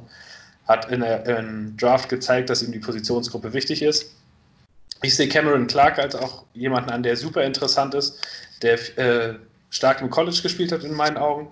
Jetzt die letzte Saison verletzungsbeeinträchtigt nicht mehr ganz so, aber trotzdem, der hat gezeigt, dass er eine Menge Potenzial mitbringt. Der kann auch Inside spielen und ich kann mir gut vorstellen, dass der früher oder später auch einer unserer Starting Guards wird und bis dahin ein nicht allzu schlechter Swing Tackle oder allgemein Swing, Reserve, Interior, was auch immer. Ähm, von daher, für mich ist das Level der O-Line auf jeden Fall gestiegen. Je weiter du nach rechts kommst, desto schwächer wird's, muss man tatsächlich so sagen. Aber wenn Adam Gase das auch so ein bisschen auf den Zettel hat, stellt er vielleicht noch Herndon und Griffin daneben als Titans und dann regelt sich die Sache irgendwie schon. Ich erwarte allerdings schon von der Line, dass sie ein deutlich besseres Level zeigt, sowohl im Run-Blocking als auch im Pass-Blocking. Und was das angeht, finde ich, hat Douglas eigentlich erstmal einen ziemlich guten Job gemacht. Und auch der Depth ist in meinen Augen besser, als das in den letzten Jahren war. Harrison ist natürlich kein Starter, aber er kann drei Positionen vertreten als Backup, alle drei Interior und das zumindest mal ein, zwei Wochen auf, naja, normalem Niveau, sag ich mal. Auch nicht unbedingt League Average, aber er kann es zumindest, hat Erfahrung im sogenannten System. Ähm, Josh Andrews ist dazugekommen. Ja, und von daher, ich finde, die O-Line liest sich deutlich besser, als es in den letzten Jahren war. Und das ist schon viel wert. Finde ich auch. Also ich finde, ähm, zumindest, äh, zumindest hat man nicht mehr so große Angst wie zum Beispiel vor dem letzten Jahr um das Leben von Sam Darnold. Ähm, Felix, deine Meinung, was, äh, was, was glaubst du, wo, wo könnte die Reise hingehen? Also wo können uns diese Offensive Line dieses Jahr hinbringen? Ich kann mich da eigentlich nur per anschließen. Also bin auch der Meinung, dass wir uns verbessert haben, was wie gesagt auch nicht schwer war. Auch, dass es von links nach rechts schwächer wird. Allerdings ist die Blindzeit wenigstens geschützt. Was von rechts kommt, sieht Sam ja wenigstens. und äh, ja, und sonst finde ich, hat man schon das Gefühl, dass zumindest Douglas da auch einen Plan hat.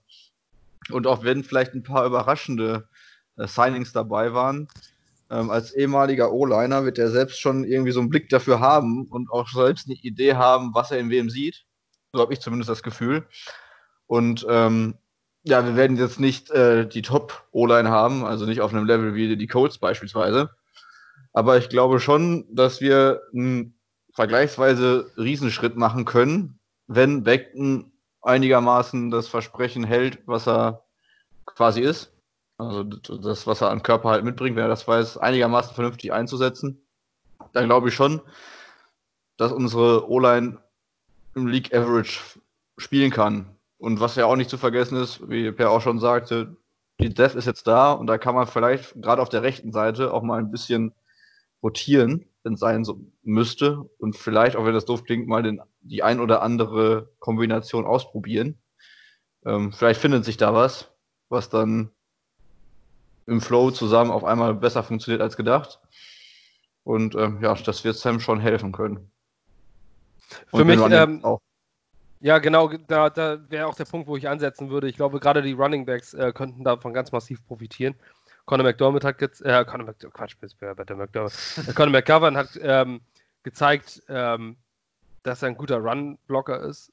Ähnlich Mackay Beckton mit seiner Masse. Und wenn du dann schon mal zwei hast, die, die den ganzen Kram nach vorne drücken und mit Alex Lewis einen durchaus soliden Guard hast, ähm, dann kann, glaube ich, insbesondere Livian Bell davon profitieren. Und zwar ganz massiv. Ähm, ich glaube auch an so einem Spieler sollte man das messen. Eher weniger an einem Sam Darnold, der noch nicht proven ist in dieser Liga, aber an, an einem ähm, Le'Veon Bell kann man das messen. Wenn Le'Veon Bell dir jetzt äh, mit seinem Patient Running Style dieses Abwarten, ähm, dann reißen die da plötzlich eine Lücke auf und dann hast du wieder Big Plays von Le'Veon Bell und vielleicht wieder in 1300, 1400 Yards Le'Veon Bell. Ähm, das ist in meinen Augen möglich, gerade bei der Qualität, die dieser Spieler mitbringt. Ähm, und dann kannst du es auch daran bemessen, wie gut die Offensive Line ist. Ähm, gerade bei Runblockern und ähm, einem Spieler wie Mackay Beckton, von dem ich auch sehr, sehr begeistert bin, muss ich sagen. Auch das Ganze, wie er sich präsentiert hat seit, seit, ähm, seit dem Draft. Klar, letztes Jahr hat ähm, Quinn Williams sich auch toll präsentiert, aber Mackay Beckton ähm, wirkt wie so ein grund, grundsympathischer Typ. Der freut sich über alles, was bei den Jets passiert. Ähm, der twittert freundlich und äh, freut sich über alle Spieler. Und ähm, auch Cameron Clark, was du schon gesagt hattest, Per, finde ich, ist ein unheimlich interessanter ähm, Spieler, kommt von einer kleinen Schule, also nicht von nicht aus der, aus der Power 5 oder irgendwo von ganz oben. Ich weiß gar nicht, wie hieß, wo kommt der her? Charlotte, äh, Charlotte aus der American Athletic Conference. Ja, ey, ist dieses Jahr so ein bisschen äh, unter ähm, nicht, nicht unter den Top-Conferences. Ist weniger aufgefallen und äh, war Mecca Becktons Trainingspartner. Mecca Beckton hält sehr, sehr viel von ihm. Ähm, natürlich sicherlich, weil sie befreundet sind. Aber es wäre auch eine schöne Geschichte, wenn die das Tackle-Duo irgendwann bilden würden oder äh, zumindest Tackle und Guard nebeneinander spielen könnten. Ähm, ich glaube, gerade, oder was heißt ich glaube, ich weiß es aus meiner aktiven Zeit, ähm, das Verständnis in der Offensive Line ist alles dass du weißt, ja. was der Typ neben dir tut. Das ist nichts ist im American Football so viel Teamwork wie die Unit der Offensive Line. Die müssen genau wissen, was der Mann rechts neben dir tut. Die müssen sich blind verstehen. Alles klar, der vor mir crossed, kann ich mich drauf verlassen, brauche ich nicht hingehen, brauche ich keine Hand hinstrecken, das macht der Typ neben mir schon. Der nimmt das nämlich auch wahr. Also sprich, du musst wissen, wie, der, die, wie die Wahrnehmung de deines Nebenmannes ist. Ähm, was gerade innen noch herausfordernd ist, weil du zwei neben dir hast. Ähm, ich glaube, dass so eine Freundschaft und so eine oder so eine, so eine enge Verbindung zueinander ganz, ganz viel ausmachen kann. Und dass wir dann ähm, weniger Patchwork haben, deswegen sehe ich auch vielleicht ist so, dass Brian Winters doch bei uns noch spielen wird, auch in der laufenden Saison und dass dieser Cut gar nicht kommt, weil dieses Verständnis bereits da ist und der schon lange da ist. Ähm, ob es jetzt entscheidender Charakter sei, ist, sagen wir dahingestellt. Ähm, Cameron Clark haben wir bereits genannt. Sonst noch, habt ihr noch irgendeinen Spieler, der dahinter ist, ähm, der eventuell überraschen könnte und vielleicht noch reinrotieren? Ich glaube, der Hilbers, den, ähm, den wir jetzt dieses Jahr als Undrafted Rookie auch geholt haben, der galt bei einigen so als 4 5 runden pick sogar. Äh, der ist dann auch wegen Verletzungsproblemen so ein bisschen gefallen, aber bei dem habe ich auch in den letzten Tagen viel oder letzten Wochen viel gelesen zu ihm. Der hat auch, der bringt zumindest eine gewisse Baseline mit und ich kann mir gut vorstellen, dass alle drei Rookies, die wir dieses Jahr dazugeholt haben, den finalen Kader schaffen. Weil in der Regel zehn Offensive Liner werden normalerweise in den finalen Kader mitgenommen. Und ich kann mir schon vorstellen, dass er einer der letzten davon ist, die dann noch mit reinrutschen. Wenn er, gut, die Frage ist, wie viel kann er im Camp zeigen, wie viel Camp wird es überhaupt geben, wie viel Preseason. Aber das Potenzial ist schon da. Und wenn wir am Ende mit drei Rookies mit in die Saison gehen, die es alle geschafft haben, sich ihren Platz im Kader zu erkämpfen, das hatten wir auch lange nicht, weil wir schon lange keine drei Rookie-O-Liner überhaupt mehr gehabt haben, weil McKagan hat sich dafür ja nicht so interessiert. Also, da sehe ich schon zumindest eine Möglichkeit. Gut, dann behalten wir mal Jared Hilbers als Name to Watch für euch. Ähm, guckt euch den Namen zu, den, äh, zumindest mal an. Und ähm, zum Abschluss würde ich jetzt dazu noch sagen, was, was äh, für mich ist eine der großen Überraschungen oder möglichen Überraschungen, hoffe ich, auf Chuma Edoga. Äh, der hat letztes Jahr als Left Tackle gezeigt, dass er es überhaupt nicht bringt und als Right, right Tackle war aber ziemlich gut. Ähm, vielleicht ist derjenige letztes Jahr Drittrunden-Pick. Vielleicht ist er ja noch jemand und, ähm, und im zweiten Jahr, das Ceiling ist zumindest, äh, zumindest da, ein Starter zu sein. Also er hat zumindest gezeigt, dass, dass er das Potenzial dazu hat. Und ein Rookie würde ich nicht dafür verurteilen, dass er mal eine Scheißleistung links, auf links gebracht hat. Ja. Ähm, insgesamt bleibt zu sagen, Offensive Line, ähm, ihr sagt äh, Ceiling Average. Ähm, aber zu den, zu den ähm, Ranks würde ich nachher nochmal kommen, später. Deswegen würde ich weitergehen zu den Tight Ends. Ähm, auf Tight End haben wir derzeit äh, als Starter Christopher Herndon, der wiederkommt. Ähm, dann haben wir Ryan Griffin, letztes Jahr geholt, mitten in der Saison und dann die, äh, nachdem er gezeigt hat, dass, er, dass er was konnte, eine Extension bekommen. Daniel Brown weiterhin im Kader und Ross Travis, ah ja, und da haben wir noch einen Trevin Wesco, letztes Jahr Viertrunden-Pick. Das sind unsere fünf Titans derzeit im Kader. Was haltet ihr davon? Felix, fang mal an. Ja, ich bin bei den Titans irgendwie so ein bisschen zwiegespalten. Also ich habe, ich finde, dass ich finde, dass äh, Darnold gut mit Titans, äh, ja, gute Verbindung zu Titans hat. Also Ryan Griffin hatte, glaube ich, letztes Jahr quasi seine äh, ja, Career Season und das als ich meine, wir haben jetzt Free Agent von Houston bekommen, oder? Ja. Wenn ich das jetzt richtig im Kopf habe. Ähm, die hatten ihn rausgeschmissen, weil er irgendwo eine Scheibe eingeworfen hat oder sowas. Ja, und auch vorher war er nicht groß aufgefallen auf dem Feld. Zumindest nicht mir oder so. Ähm, hatte, glaube ich, mal ein paar gute Spiele hintereinander, aber sonst so war es eher so ein Durchschnitts-Tight End. Ähm, ja, bei Chris Herndon hatten wir ja letzte Saison schon die Hoffnung, dass er seine ja, starken Ansätze in der Rookie-Saison bestätigen kann. Ähm, da wurde er ja gesperrt wegen, ist er falsch rum in den Tunnel gefahren? Das war doch so, ne? Und dann noch nee, irgendwie. Hat... Ja, das war Dylan ja? Donahue. Ist das mit dem Tunnel war ein anderer, ja. Das war, das war Dylan Donahue, damals unser Outside Linebacker. Der ist falsch rum oder Auto, gefahren. Oder Autounfall, irgendwie sowas war auf jeden Fall bei Hörden doch auch. Ja, ja, der hat angesoffen, Unfall gebaut. oder sowas. Ja. Genau. Ja, und ähm, ja, irgendwie danach dann ist er auch nicht so richtig in Tritt gekommen, dann war er verletzt oder gesperrt nochmal. Komm gerade ehrlich gesagt nicht dahinter. Und irgendwie habe ich bei ihm nicht mehr dieses positive Gefühl. Also ich bin inzwischen soweit, dass offensiv die Tight Ends nach Wide Receiver so unsere schwächste Positionsgruppe sind. Ähm, weil die letzte Saison mir bei Hörn irgendwie so ein bisschen die Hoffnung und das Vertrauen in ihn geraubt haben, dass er die professionell richtige Einstellung hat. Ähm, ja, bei Ryan Griffin, wie gesagt, finde ich, das ist für mich eigentlich nur ein, bestenfalls ein Durchschnittstight-End, der viel von Darnold profitiert hat. Und dahinter Brown und Wesco. Wesco stand ja letztes Jahr, glaube ich, fast nur zum Blocken auf dem Platz. Ähm, und wird, glaube ich, bei Aula jetzt momentan auch eher als Fullback gelistet, oder? Mhm. Ähm, und keine Ahnung, was man in ihm sehen kann, was da die Entwicklung ist. Auf jeden Fall eher so ein Dark Horse, wenn, finde ich. Und Tight End sehe ich persönlich jetzt auch als Schwachstelle, eher als statt, zumindest was äh, die Receiving-Leistung angeht. Was die blocktechnisch jetzt äh, aufs Feld bringen können, sei mal dahingestellt. Aber um als, als Receiver zu fungieren, finde ich, ist das eher noch eine Schwachstelle und eher im unteren Drittel bis Viertel der Liga anzusehen. Ja, selbe Meinung? Oh, ich sehe es tatsächlich ein bisschen positiver. Ich habe bei Chris Hurton das Vertrauen noch nicht, oder die Hoffnung noch nicht so ganz aufgegeben. Äh, Titans brauchen traditionell, wenn sie gedraftet werden, eigentlich ein paar Jahre, um wirklich in der Liga anzukommen. Die allerwenigsten Titans kommen rein und zeigen in den ersten zwei Jahren schon mega Stats, mega Catches. Und das denkt man an O.J. Howard, der sich auch nur langsam steigert und der galt als bester Titan, der in den letzten zehn Jahren im Draft war in seiner Klasse. Ähm, von daher, also Herndon hat bei mir noch ein bisschen Leine, zumal er als Rookie echt eine Menge gezeigt hat. Ein Rookie-Titan, der reinkommt und über 500 Yards fängt und fünf Touchdowns oder was er da hatte, das fand ich schon nicht schlecht. Er bringt zudem athletisch eigentlich alles mit, was du dazu brauchst. Ähm, letztes Jahr gut, dann erst diese Sperre ist natürlich unglücklich, dass das dann gerade wieder einem von uns, wenn man so will, passieren muss. Danach war er dann verletzt und hat, glaube ich, nur in einem Spiel überhaupt auf dem Feld gestanden. Ich hoffe, dass er gut zurückkommt.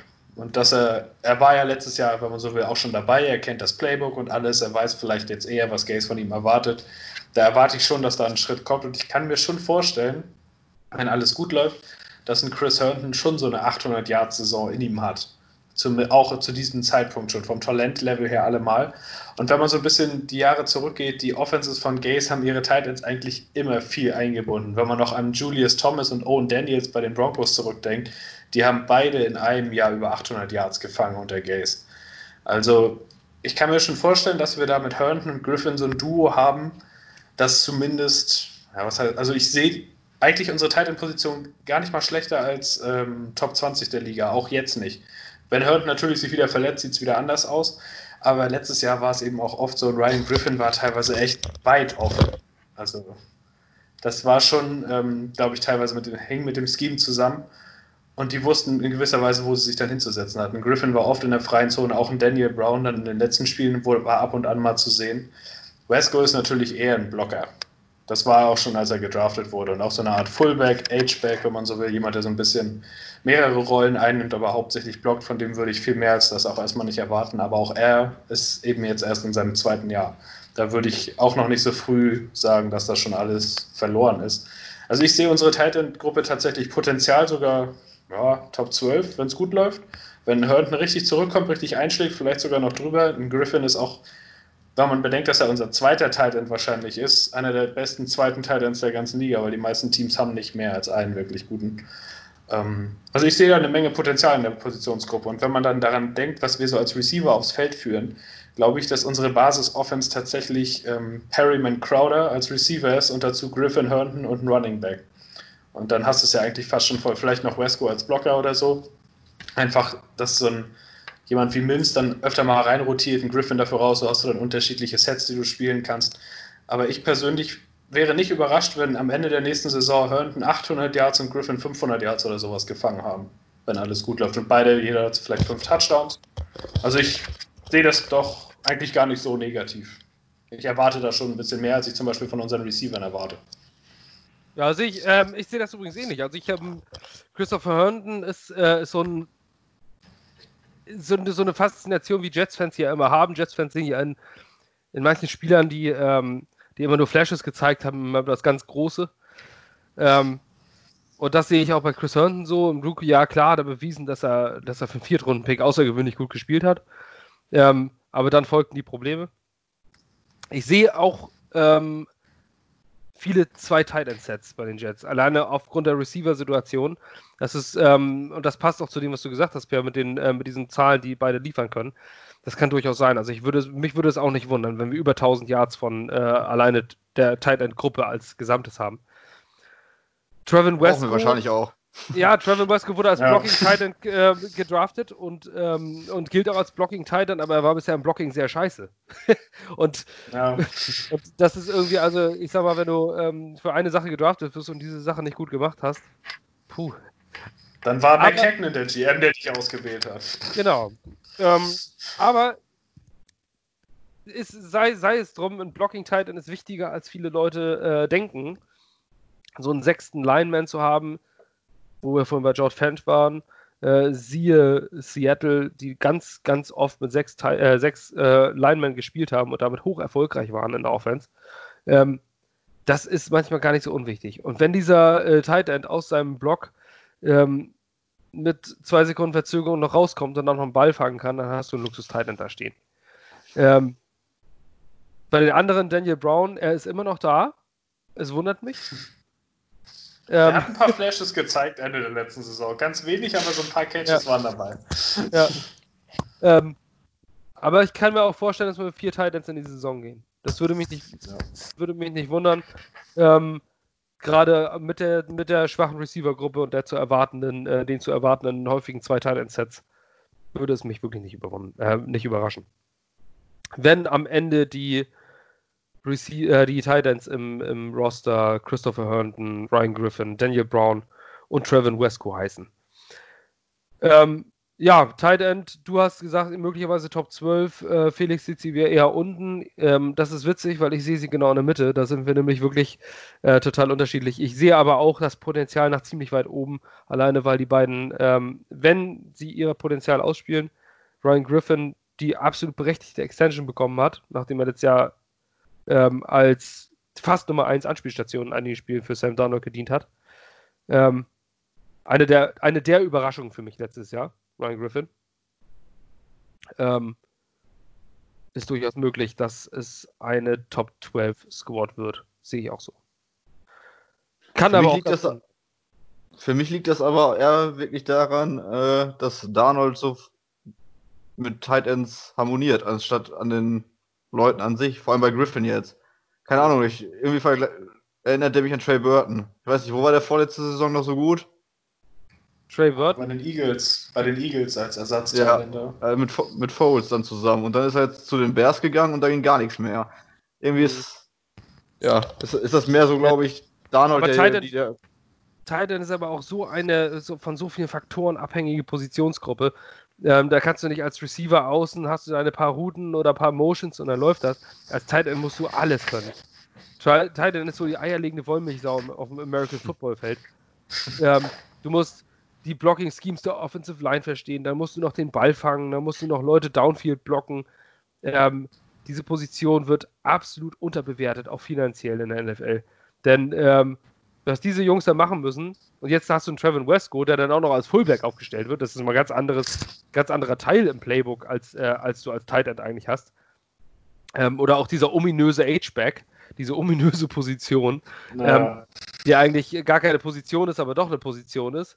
Ähm, das sind alles so Dinge, äh, ein Tight End, da musst du alles können. Du musst alles wissen. Du musst wissen, wo dein äh, Nebenmann blockt, wo dein Nebenmann fängt, wo du stehst ständig im Weg in der Mitte bei irgendwelchen äh, Crossing Routes oder irgendwelchen äh, Slant-Routen und du wirst trotzdem nur bezahlt wie ein, wie ein, was ich nominell wie ein Fullback oder sowas.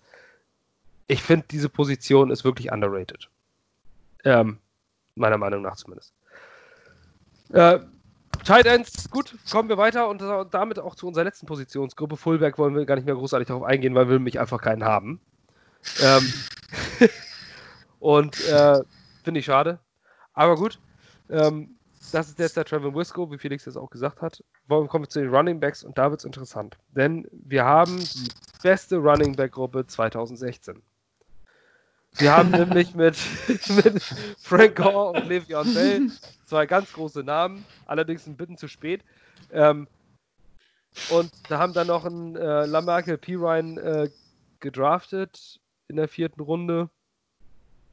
Ähm, da müsst ihr mir jetzt einmal kurz auf die Sprünge helfen. Genau, da haben wir noch Kenneth Dixon und Josh Adams, die man in der NFL auch schon auf dem Platz gesehen hat und auch gar nicht so in, äh, auch gar nicht in so schlechter Erinnerung hat. Ähm, und dann noch einen Trenton Cannon. Ja, der Name ist Programm, er ist furchtbar schnell, aber ansonsten haben wir Film gar nicht gesehen. Wir haben also sechs Running Backs, alle, die zumindest nicht komplett namenlos sind. So, Livion Bell und Frank Gore sind die Starter, das sollte klar sein. Wie sieht es dahinter aus? Was erwartet ihr von Livion Bell und vor allem von Frank Gore, Per? Ähm, also von Livion Bell muss ich sagen, erwarte ich eigentlich eine krasse Steigerung dieses Jahr. Ähm, denn das, was letztes Jahr da gelaufen ist, das war halt einfach unterirdisch. Klar, die O-Line, das Scheme, haben wir oft drüber geredet, das hat alles seinen Anteil daran. Aber trotzdem, jetzt wurde ein bisschen was da, also was heißt ein bisschen? In die O-Line wurde ordentlich investiert. Er geht jetzt in sein zweites Jahr in diesem Scheme mit allem drum und dran. Ich erwarte von ihm schon eine Saison, in der er am Ende mit 1000 Rushing Yards und 300, 400 Passing Yards rausgeht. Die Passing Yards finde ich besonders wichtig, äh, Receiving Yards, einfach weil wir eben nun mal nicht die anderen Passempfänger haben, die besonders geil sind. Le'Veon Bell hat bewiesen, dass er, wenn er im Slot aufgestellt ist, da was bewirken kann als Receiver oder aus dem Backfield heraus, äh, bei Screenpässen, bei allen möglichen Situationen. Wenn Adam Gase ihm erlaubt, das einzusetzen, dann könnte er da echt eine wichtige Unterstützung sein für unser Receiving Core, was ansonsten halt nicht so breit aufgestellt ist. Also von ihm erwarte ich schon eine ganz große Steigerung. Und wenn, wenn das nicht kommt und wenn es auch früh in der Saison nicht kommt, dann kann ich mir vorstellen, dass Gase da auch früh den Stöpsel zieht und ihn für einen Late-Round-Pick verschifft. Denn wir haben, wie schon gesagt wurde, eine ganze Menge Backups, die schon was können. Frank Gore braucht man nicht viel weiter zu sagen, ist ein Hall of Famer, der, die zweit- oder drittmeisten Rush Yards der NFL-Geschichte. Ähm, gut, er ist jetzt 37, geht in ein, sicherlich in eins seiner letzten Jahre seiner Karriere, aber als Backup, als Mentor, alles, was er noch bringen kann, auch letztes Jahr bei den Bills, der ist auch, wenn er so seine 50 bis 80 Carries oder Touches über die Saison bekommt, immer noch gut für 300, 400 Yards da glaube ich schon, wenn er fit bleibt und alles so einigermaßen läuft, als Change of Pace Back wird er öfter mal auf dem Feld stehen und auch seinen Anteil haben. Bei dem habe ich gar keine Frage, also zweifle ich nicht dran, dass der noch einen nützlichen Anteil liefern wird, aber halt eher als 1B, eher ein Backup in den Situationen. Letztes Jahr wurde Ty Montgomery ja nicht unbedingt in der Rolle eingesetzt, aber vielleicht denkt Gaze nochmal drüber nach, vielleicht auch mal mit zwei Running Backs aufs Feld zu gehen, bevor er Denzel Mims von Tredavious White auffressen lässt oder wie auch immer. Dann haben wir äh, P. Ryan noch gedraftet dazu, von dem ich auch viel halte, den ich interessant finde. Der bringt ein All-Around-Skillset mit. Vielleicht nicht in seiner Rookie-Saison schon, aber jemand, der auf Sicht so eine Rolle wie ein Bilal Paul einnehmen kann. Ja, und ein Josh Adams war der Leading Rusher der Philadelphia Eagles 2018 tatsächlich. Lag auch an vielen Verletzungen und allem drum und dran, aber der hat zumindest ein gewisses Potenzial, ist noch relativ jung, ist ein Powerback, etwas, was wir sonst in der Hinsicht so nicht unbedingt bis jetzt haben. Jemand, der auch mal den letzten Yard quasi mit Wucht durchdrücken kann. Das sind für mich die vier, die es am Ende in den Kader schaffen. Kenneth Dixon, ähm, ja, fand ich jetzt nicht so beeindruckend bei den Ravens. Das ist schon Jahre her, dass er da tatsächlich ein bisschen was gezeigt hat. Und Trenton Cannon ist für mich ja ein Gunner, aber kein Running Back. Zumindest hat er das bis jetzt so nicht gezeigt. Aber insgesamt finde ich, ist die Position in der Offense sicherlich die, die sowohl am tiefsten als auch am qualitativ hochwertigsten auf dem Papier jetzt im ersten Moment erstmal da ist. Also da erwarte ich schon, also ein guter Headcoach würde die Offense rund um diese Spieler aufbauen und die möglichst viele einsetzen. Ja, am Skillset. Bei Frank Gore ja. übrigens ähm, nur zur Seiteninfo Dritter ist er, Career Rushing Yards. Hat letztes Jahr ähm, Barry Sanders, meine ich, überholt. Ähm, und ist jetzt nur noch hinter Walter Payton und Emmett Smith in Career Rushing Yards. Ähm, Felix, Running Backs, ist ja auch eine Position, die du sehr gerne magst ähm, und sehr gerne beobachtest. Ähm, wir haben dort mit Livion Bell und Frank Gore, glaube ich, ohne jegliche äh, Zweifel das Starting Duo. Dahinter lag Michael Pirine, vierte Runde für einen Running Back, keine schlechte Draft-Position. Für einen Running Back so eine äh, relativ hohe Draft-Position. Ähm, ja, Michael Pirine hat einen ganz anderen Stil als Le'Veon Bell eher den Stil von Frank Gore. Was glaubst du, ob der, äh, was der dieses Jahr ausrichten könnte? Also ein Roster schaffen wird das, glaube ich, als vier Runden Pick zweifelsohne.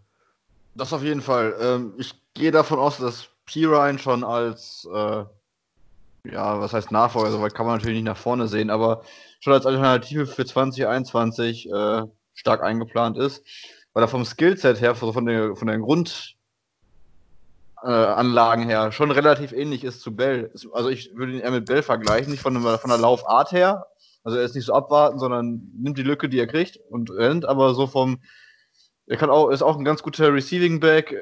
Die Statur ist ähnlich. Ich meine, er hat sogar relativ ähnliche Geschwindigkeitswerte bei der Combine aufgelegt wie Bell seinerzeit. Bell war ja, meine ich, auch nur ein Drittrunden-Pick. Ähm, oder Zweitrunden-Pick, ja. Ne, aber Ende, oder? Dann? Er ist ja auch jetzt Wurst. Ja. Ähm, auf jeden Fall glaube ich, dass der mit Sicht ähm, auf eher auf 2021 gedraftet worden ist. Finde ihn aber sehr spannend, weil er halt, wie gesagt, auch gut Bälle fangen kann. Bei Bell bin ich mir ein bisschen unschlüssig, was wir von ihm, er ihm erwarten können. Einerseits hat letztes Jahr das Scheme nicht gepasst, das stimmt. Das wird dieses Jahr vermutlich auch wieder nicht passen. ähm, auch wenn die Line besser ist. Und ich finde, man hat trotzdem auch gemerkt, dass er quasi dieses Jahr Footballpause hatte. Er wirkte, auch wenn er mal den Ball hatte, nicht so explosiv und ähm, überzeugt in seinen, seinen Handlungen wie in, in, in Steelers-Uniform oder wie es sein müsste. Ich glaube persönlich auch nicht, dass wir nochmal eine Saison von Bell, zumindest nicht im Jets-Trikot sehen, wo er 1200, 1300 Rush-Yards auflegt. Zum einen, weil Gaze kein Fan von ihm zu sein scheint. Zum anderen, weil jetzt auch gesagt worden ist, dass mehr, ja, dass die Touches mehr aufgeteilt werden sollen. Und zum anderen, weil jetzt, Bell ist jetzt 29. Ja. Ja. Ist langsam auch das Running Back Alter, wenn man jetzt nicht Frank Gore heißt, wo man dann halt auch mit so einem äh, Leistungseinbruch mal zu kämpfen hat, wo man dann halt die Kilometer auf der Uhr merkt. Und er war ja über seine Jahre in Pittsburgh das klare Workhorse.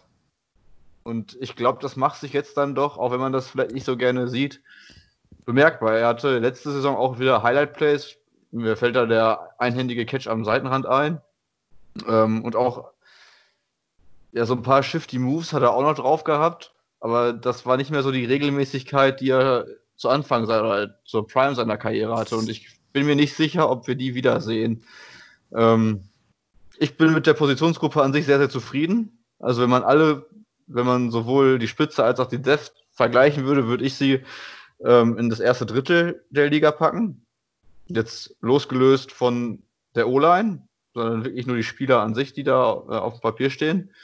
Aber sonst ist jetzt Bell als quasi ähm, Anführer der Running Backs für mich auch nur noch erweiterte Top 10 als äh, Running Back. Und so würde ich auch dann die ganze äh, Positionsgruppe bezeichnen. Ich hoffe, dass wir da äh, viele, ja, ja, häufig zwei Running Backs auf dem Feld sind und auch äh, vielleicht ein paar mehr ähm, ja, Kombinationen, dass äh, alle Running Backs, die auch unter Vertrag bleiben oder den 53-Mann-Kader schaffen, auch ihre Touches kriegen, weil ich glaube, das entlastet und macht einen ein bisschen unberechenbarer. Also ich muss sagen, ähm, was Starter und was die Depth angeht, sehe ich uns denn als, ähm, jetzt kommt mal der Optimist in mir raus, ich sehe uns wirklich als Top 10 aufgestellt auf Running Back. Auch aufgrund der Depth. Äh, wir haben in der Depth Spieler, die in der NFL bereits Erfahrung gesammelt haben. Und das ist für mich elementar wichtig. Wir haben ähm, sechs Running Backs, die alle in der NFL schon mal Spiele gestartet haben. Und äh, ich glaube, das ist, ähm, ist gar nicht so unwichtig. Ähm, Le'Veon Bell sehe ich nach wie vor als Elite-Spieler, der letztes Jahr einfach nur viel zu früh auf die Fresse gekriegt hat. Man muss sich einfach mal die Tapes angucken, unter anderem von Michael Nania. Ähm, der hat teilweise den Ball in die Hand bekommen, da war schon ein Spieler an ihm dran. Da kannst du nichts machen. Das ist einfach unmöglich, da irgendwas noch, noch zu erreichen. Da kannst du Emmett Smith heißen und wirst auch keine 1000 Jahre Saison schaffen. Ähm, ich glaube, dass wir da verdammt gut aufgestellt sind. Ich bin zufrieden mit unserer Running Position. Ich bin auch, ähm, viele haben es angezweifelt, ich bin aber auch im Nachhinein doch finde ich die Frank Gore-Verpflichtung gar nicht so schlecht. Manche haben ja gesagt, das ist ein Misstrauen an Le'Veon Bell, finde ich absoluten Bullshit. Ich glaube, das ist einfach nur äh, Complementary-Spieler für dieses System, einfach ähm, ein bisschen zur Entlastung. Ich kann mir auch nicht vorstellen, dass ein Le'Veon Bell zu Hause sitzt, auf den Tisch schaut und sauer ist, weil man Frank Gore gesigned hat. Ähm, Gerade nicht, wenn du als Running Back hast du, glaube ich, Respekt für andere Spieler auf deiner Position. Und wenn da ein Frank Gore neben dir im Raum sitzt, ich kann mir nicht vorstellen, dass du dann irgendjemandem was vorwirfst, dass man den geholt hat zumal er als ausgezeichneter äh, Lockerroom-Guy gilt. Ähm, ja, wir haben die Offense durch. Ähm, ich würde jetzt, bevor wir zum Ende kommen, euch nochmal so zwei, drei kleine Thesen fragen. Also erstens zu dieser Positionsgruppe, wo ihr sie in der Liga seht. Ihr müsst mir nicht sagen Power Ranking Platz 26, sondern ähm, insgesamt, also es geht mir hier nur um die erwartete Starting Unit, die müsst ihr nicht aufzählen, sondern einfach nur sagen, da sind wir letzter, erster oder in der Mitte oder Top 10 oder sonst was. Und als zweites äh, würde ich dann nochmal sagen, ähm, zum Beispiel bei den Receivern würde ich jetzt auch gleich anfangen ähm, bei Per. Bei den Receivern gibt es einen 1000 Yard Receiver in dieses Jahr, äh, dieses Jahr bei den Jets? Ja, nein, wenn ja, wer? Wenn ja, dann ist es kein Receiver, sondern Chris Herndon. Aber von den Receivern glaube ich das nicht, nein. Crowder ist der Einzige, der das Volume bekommen könnte, aber er ist nicht die Yard-Maschine, er macht keine 15 Yards pro Catch. Er ist der Typ, der vielleicht 80 Catches in der Saison hat, aber am Ende trotzdem 900 Yards hat. Ähm, von den Mims glaube ich nicht, dass der so schnell einschlägt, dass das ein 1000 Yard Receiver ist. Wenn das ist, dann ist es der beste Pick, den wir seit 10 Jahren gemacht haben. Aber so schnell wird das glaube ich nicht gehen. Ähm, von daher, wenn wir einen 1000 Yard Receiver haben, dann ist das ein Tight End. Alles klar. Und wo siehst du die ähm, platziert? Die Positionsgruppe? Die, unsere Receiver-Gruppe, ja, also ich, ich bleibe bei Bottom 3, stand jetzt. Das kann sich bis zum Ende der Saison noch ganz schön ändern, wenn ein paar Leute Potenzial zeigen, wenn Perryman besser spielt, als man erwartet. Vielleicht ein Vincent Smith plötzlich einen Leistungsschub macht, wenn Mims direkt stark ankommt, dann ist da Potenzial für deutlich mehr. Aber wenn man jetzt gerade drauf guckt und sagt, wie man denkt, dass das erstmal kommt, dann ist es eher Bottom 3, Bottom 5 aktuell und zum Start der Saison. Felix, abweichend? Nicht groß. Ich äh, sag mal, dass Crowder seine 100 Receptions schafft. Diese Saison. Dann wird es mit den 1000 Yards vielleicht knapp. Der könnte es uns schaffen. Aber sonst, ähm, ich sehe so die ersten drei, wenn die fit bleiben, würden wir vielleicht so auf 25, 26 liegen. Aber mit der Depth-Betrachtung bin ich auch so bei Platz 28, 29, irgendwie so um den Dreh. Dem Ganzen habe ich nicht viel hinzuzufügen. Ich sehe äh, wenig, wenig Potenzial und äh, viel Verbesserungsbedarf. Die schwächste Positionsgruppe in unserem Team. Ähm, gut, der Edge Rush noch, aber da kommen wir noch zu. Nächste Woche. Ähm, gehen wir weiter zu der Offensive Line. Ähm, zu Zahlen kann man da natürlich wenig sagen. Also ich, ähm, ob man, da würde ich jetzt nicht sagen, schätze hier irgendwie was ein, sondern einfach nur von der Platzierung her, wenn ihr die Offensive Line als Starting Unit seht. Ähm, wo letztes Jahr würde ich glaube, ist glaube ich unzweifelhaft, dass wir unter den letzten drei, vier waren. Ähm, wo würdest du uns jetzt ansiedeln, Felix? Ich finde, das ist relativ schwer zu beurteilen, weil wir noch nicht wissen, wie genau die Aufstellung sein wird.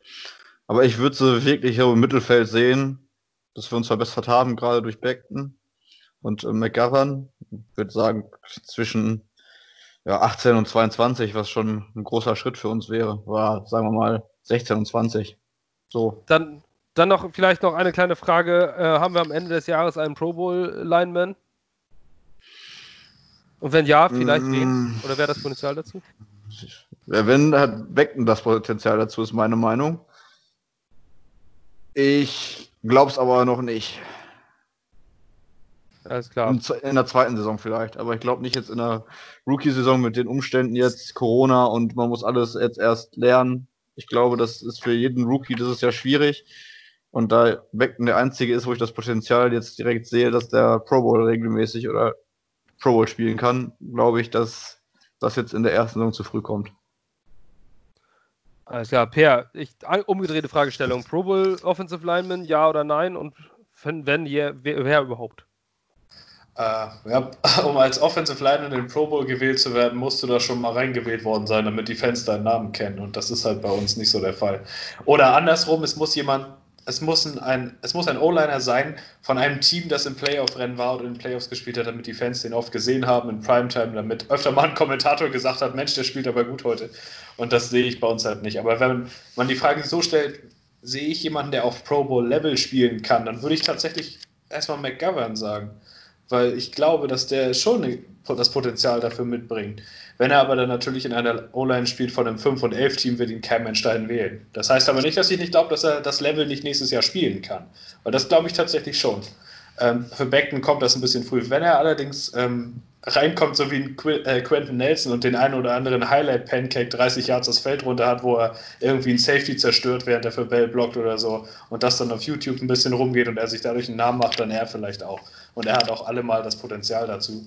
Aber realistisch betrachtet wird im Pro Bowl keiner von denen am Ende der Saison spielen. Dafür müssten wir als Team auch eine deutlich erfolgreichere, erfolgreichere Saison haben, als wir es alle erwarten. Und gehst du von äh, Platz 16 bis 20 in der Liga mit? Ähm, wenn alles normal, was heißt, also wenn wir nicht so viele Verletzte haben, wenn sich jetzt in Woche 3 Becken und in Woche 5 McGovern verletzt, dann haben wir die gleiche Qualität wie letztes Jahr. Das darf nicht passieren, weil so viel, wir haben zwar Depth, aber es ist natürlich trotzdem ein Step Back, wenn die Leute dann reinkommen müssen. Wenn sich keiner verletzt und sich über die Saison eine Chemistry bilden kann, dann würde ich sagen, die O-Line kann ja, 14 bis 18 auf jeden Fall ins Ziel kommen, deutlich weniger Sex zu lassen, Run Yards ermöglichen. Das denke ich schon, dass da, wenn sich das alles ganz gut findet, sind wir in der Mitte der Liga anzusiedeln. Alles klar. Ähm, damit kommen wir weiter zu den, ähm, zu den Tight Ends. Ähm, ich glaube, da haben wir auch schon fast alles gesagt, als wir die Positionsgruppe genannt haben, wo wir das sehen. Also äh, zumindest haben wir unsere Platzierungen genannt. Ähm, haben wir zwei Titans mit 500 Yards? Fair? Ja, glaube ich ja. Also, naja, gut, wenn Hurt dominanter ist, dann vielleicht nicht, dann hat er mehr und Griffin weniger, aber ich glaube, wie, du, wie vorhin schon mal gesagt wurde, am Ende wird die Titan-Positionsgruppe über 1000 Receiving Yards haben. Vielleicht sogar über 1200. In welcher Kombination wird sich zeigen.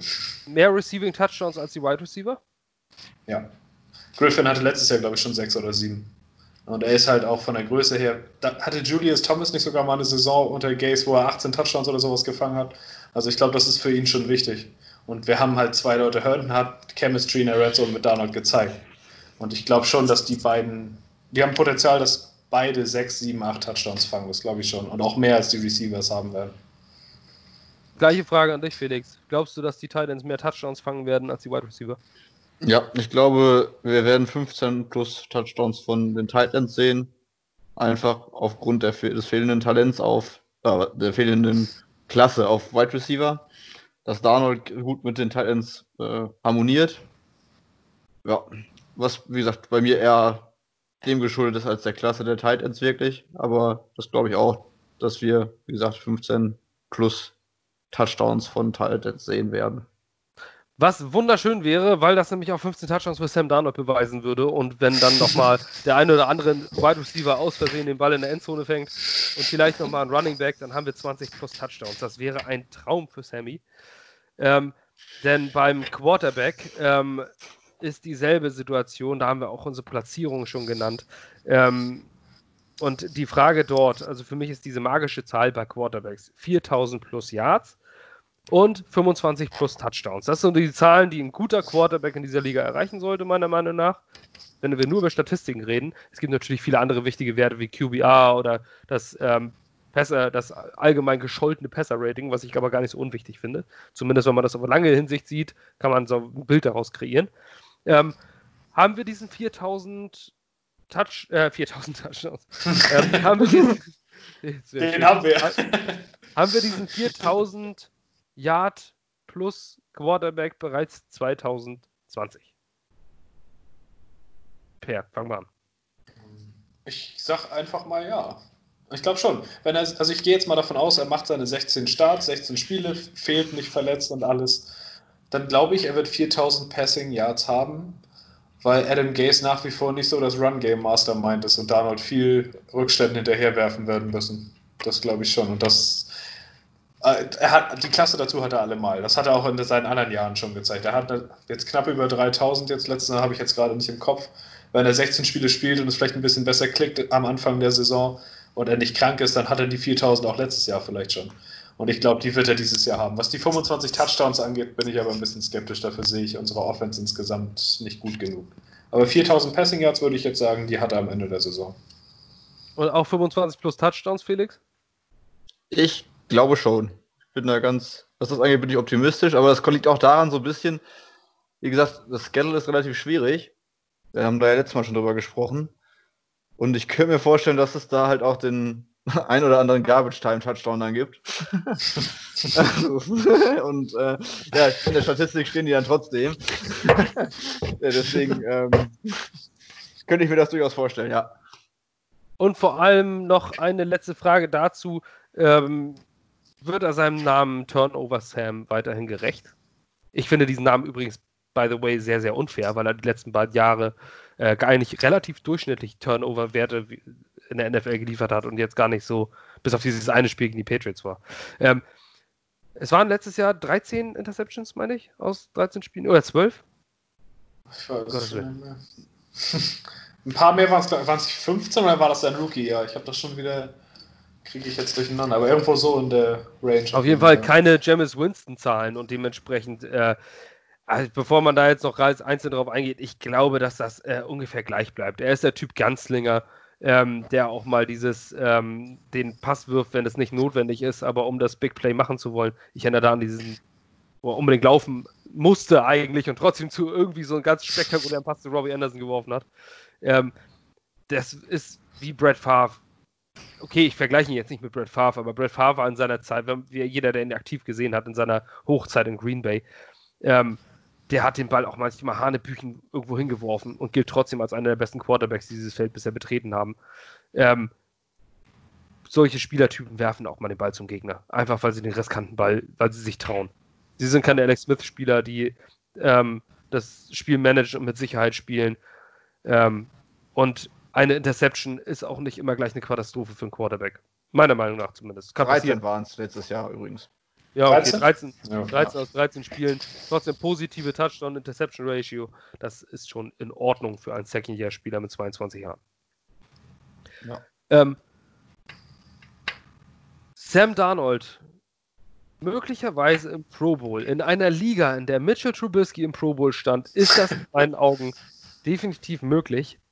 Ich sehe es zwar aufgrund der AFC Quarterbacks nicht, dass die Chance auch nur dazu besteht. Ähm, Gerade in einer Liga oder in einer AFC mit Lamar Jackson und Patrick Mahomes, ähm, die beiden sind gesetzt. Wer willst du dann noch reinstellen? Jetzt gerade, wo Philip Rivers bei den Colts spielt mit, mit einer ausgezeichneten Offensive Line, ähm, weiß ich nicht, äh, in welcher Welt er da hinkommen könnte, aber glaub, wie würdet ihr die Chancen einschätzen, ob es eventuell doch möglich ist? Felix? Na, dafür müssen wir halt als Team erfolgreich spielen, glaube ich. Für so eine Erstwahl von einem Quarterback in Pro Bowl, da muss das Team, glaube ich, auch einen gewissen Erfolg haben und das sehe ich bei uns nicht. Ich glaube zum Beispiel nicht, dass Lamar Jackson über Dauer ein Pro Bowler wird. Sobald sich die Defenses auf dieses System von den Ravens einstellen, gehe ich davon aus, äh, wird das relativ schnell, oder sehe ich zumindest Jackson nicht mehr als den Quarterback. Und klar, mit Mahomes, äh, der hat, solange er nicht im Super Bowl steht, quasi erstmal äh, das Abo gepachtet für den Pro Bowl. aber sonst, ich sehe es jetzt in der nächsten Saison auch nicht. Generell hat Donald aber auf jeden Fall das Potenzial, um im äh, Pro Bowl zu spielen. Das sehe ich schon so. Nur, wie gesagt, da müssen wir uns als Team verbessern. Ja, nächstes Jahr noch nicht. Dafür sind wir. Trubisky war auch nicht im Pro Bowl, weil er gut gespielt hat, sondern weil seine Defense gut gespielt hat und das Team zwölf Siege hatte. Und das wird bei uns nicht passieren nächstes Jahr. Ähm, aber wenn ich so, also ich finde es gut, dass nochmal jemand anders das mit Lamar Jackson sagt, weil ich äh, bin auch nicht der Meinung, dass der auf Dauer gut sein wird, einfach weil er nicht, nicht accurate ist und das ist der wichtigste Bestandteil, den Quarterback in der NFL auf Dauer haben muss.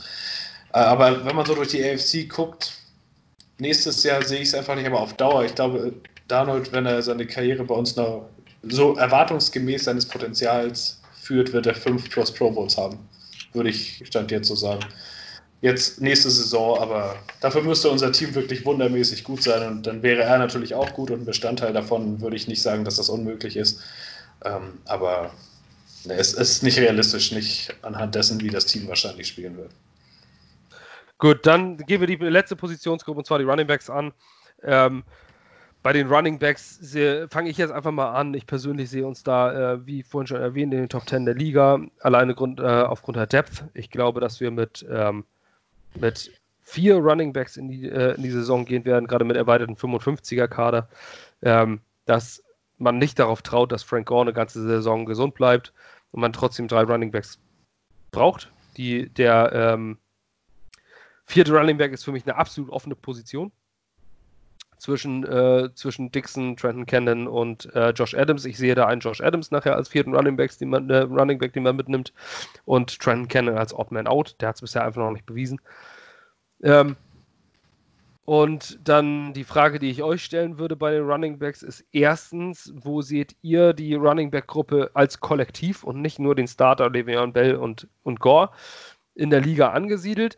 Und Zweitens 1500 Rushing Yards kombiniert durch unsere Running Backs. Ja oder nein? Felix, fang mal an. Ähm, ich sehe unsere Running Back Group jetzt unabhängig von der O-Line und unabhängig vom Trainerstab ähm, auf ja auch so Platz ja zwischen Platz 8 und Platz 12, dann ist immer so ein bisschen auch ähm, ja wie der Flow so ist und so weiter. Ähm, und 1500 Rushing Yards von allen zusammen, ich kann es mir nicht vorstellen, eben aufgrund von ja, unserem Play Call, Run Game da. Ich glaube es nicht. Also mich würde es zum Beispiel auch nicht wundern, wenn äh, unsere Running Backs fast so viele Receiving Yards wie Rush Yards anhäufen könnten. Ja, selbe Fragen. Also die Gruppe sehe ich Top 10 einfach, weil wir mega Depth auf der Position haben. Also da sind Leute, also da kann von den Top 4 inklusive Adams kannst du jeden mal für ein, zwei Wochen als Starter nehmen und bist dadurch nicht so mega schlecht aufgestellt. Alle sind auch sehr variabel, erfahrene Leute dabei, viel Talent mit P. Ryan zum Beispiel auch dabei.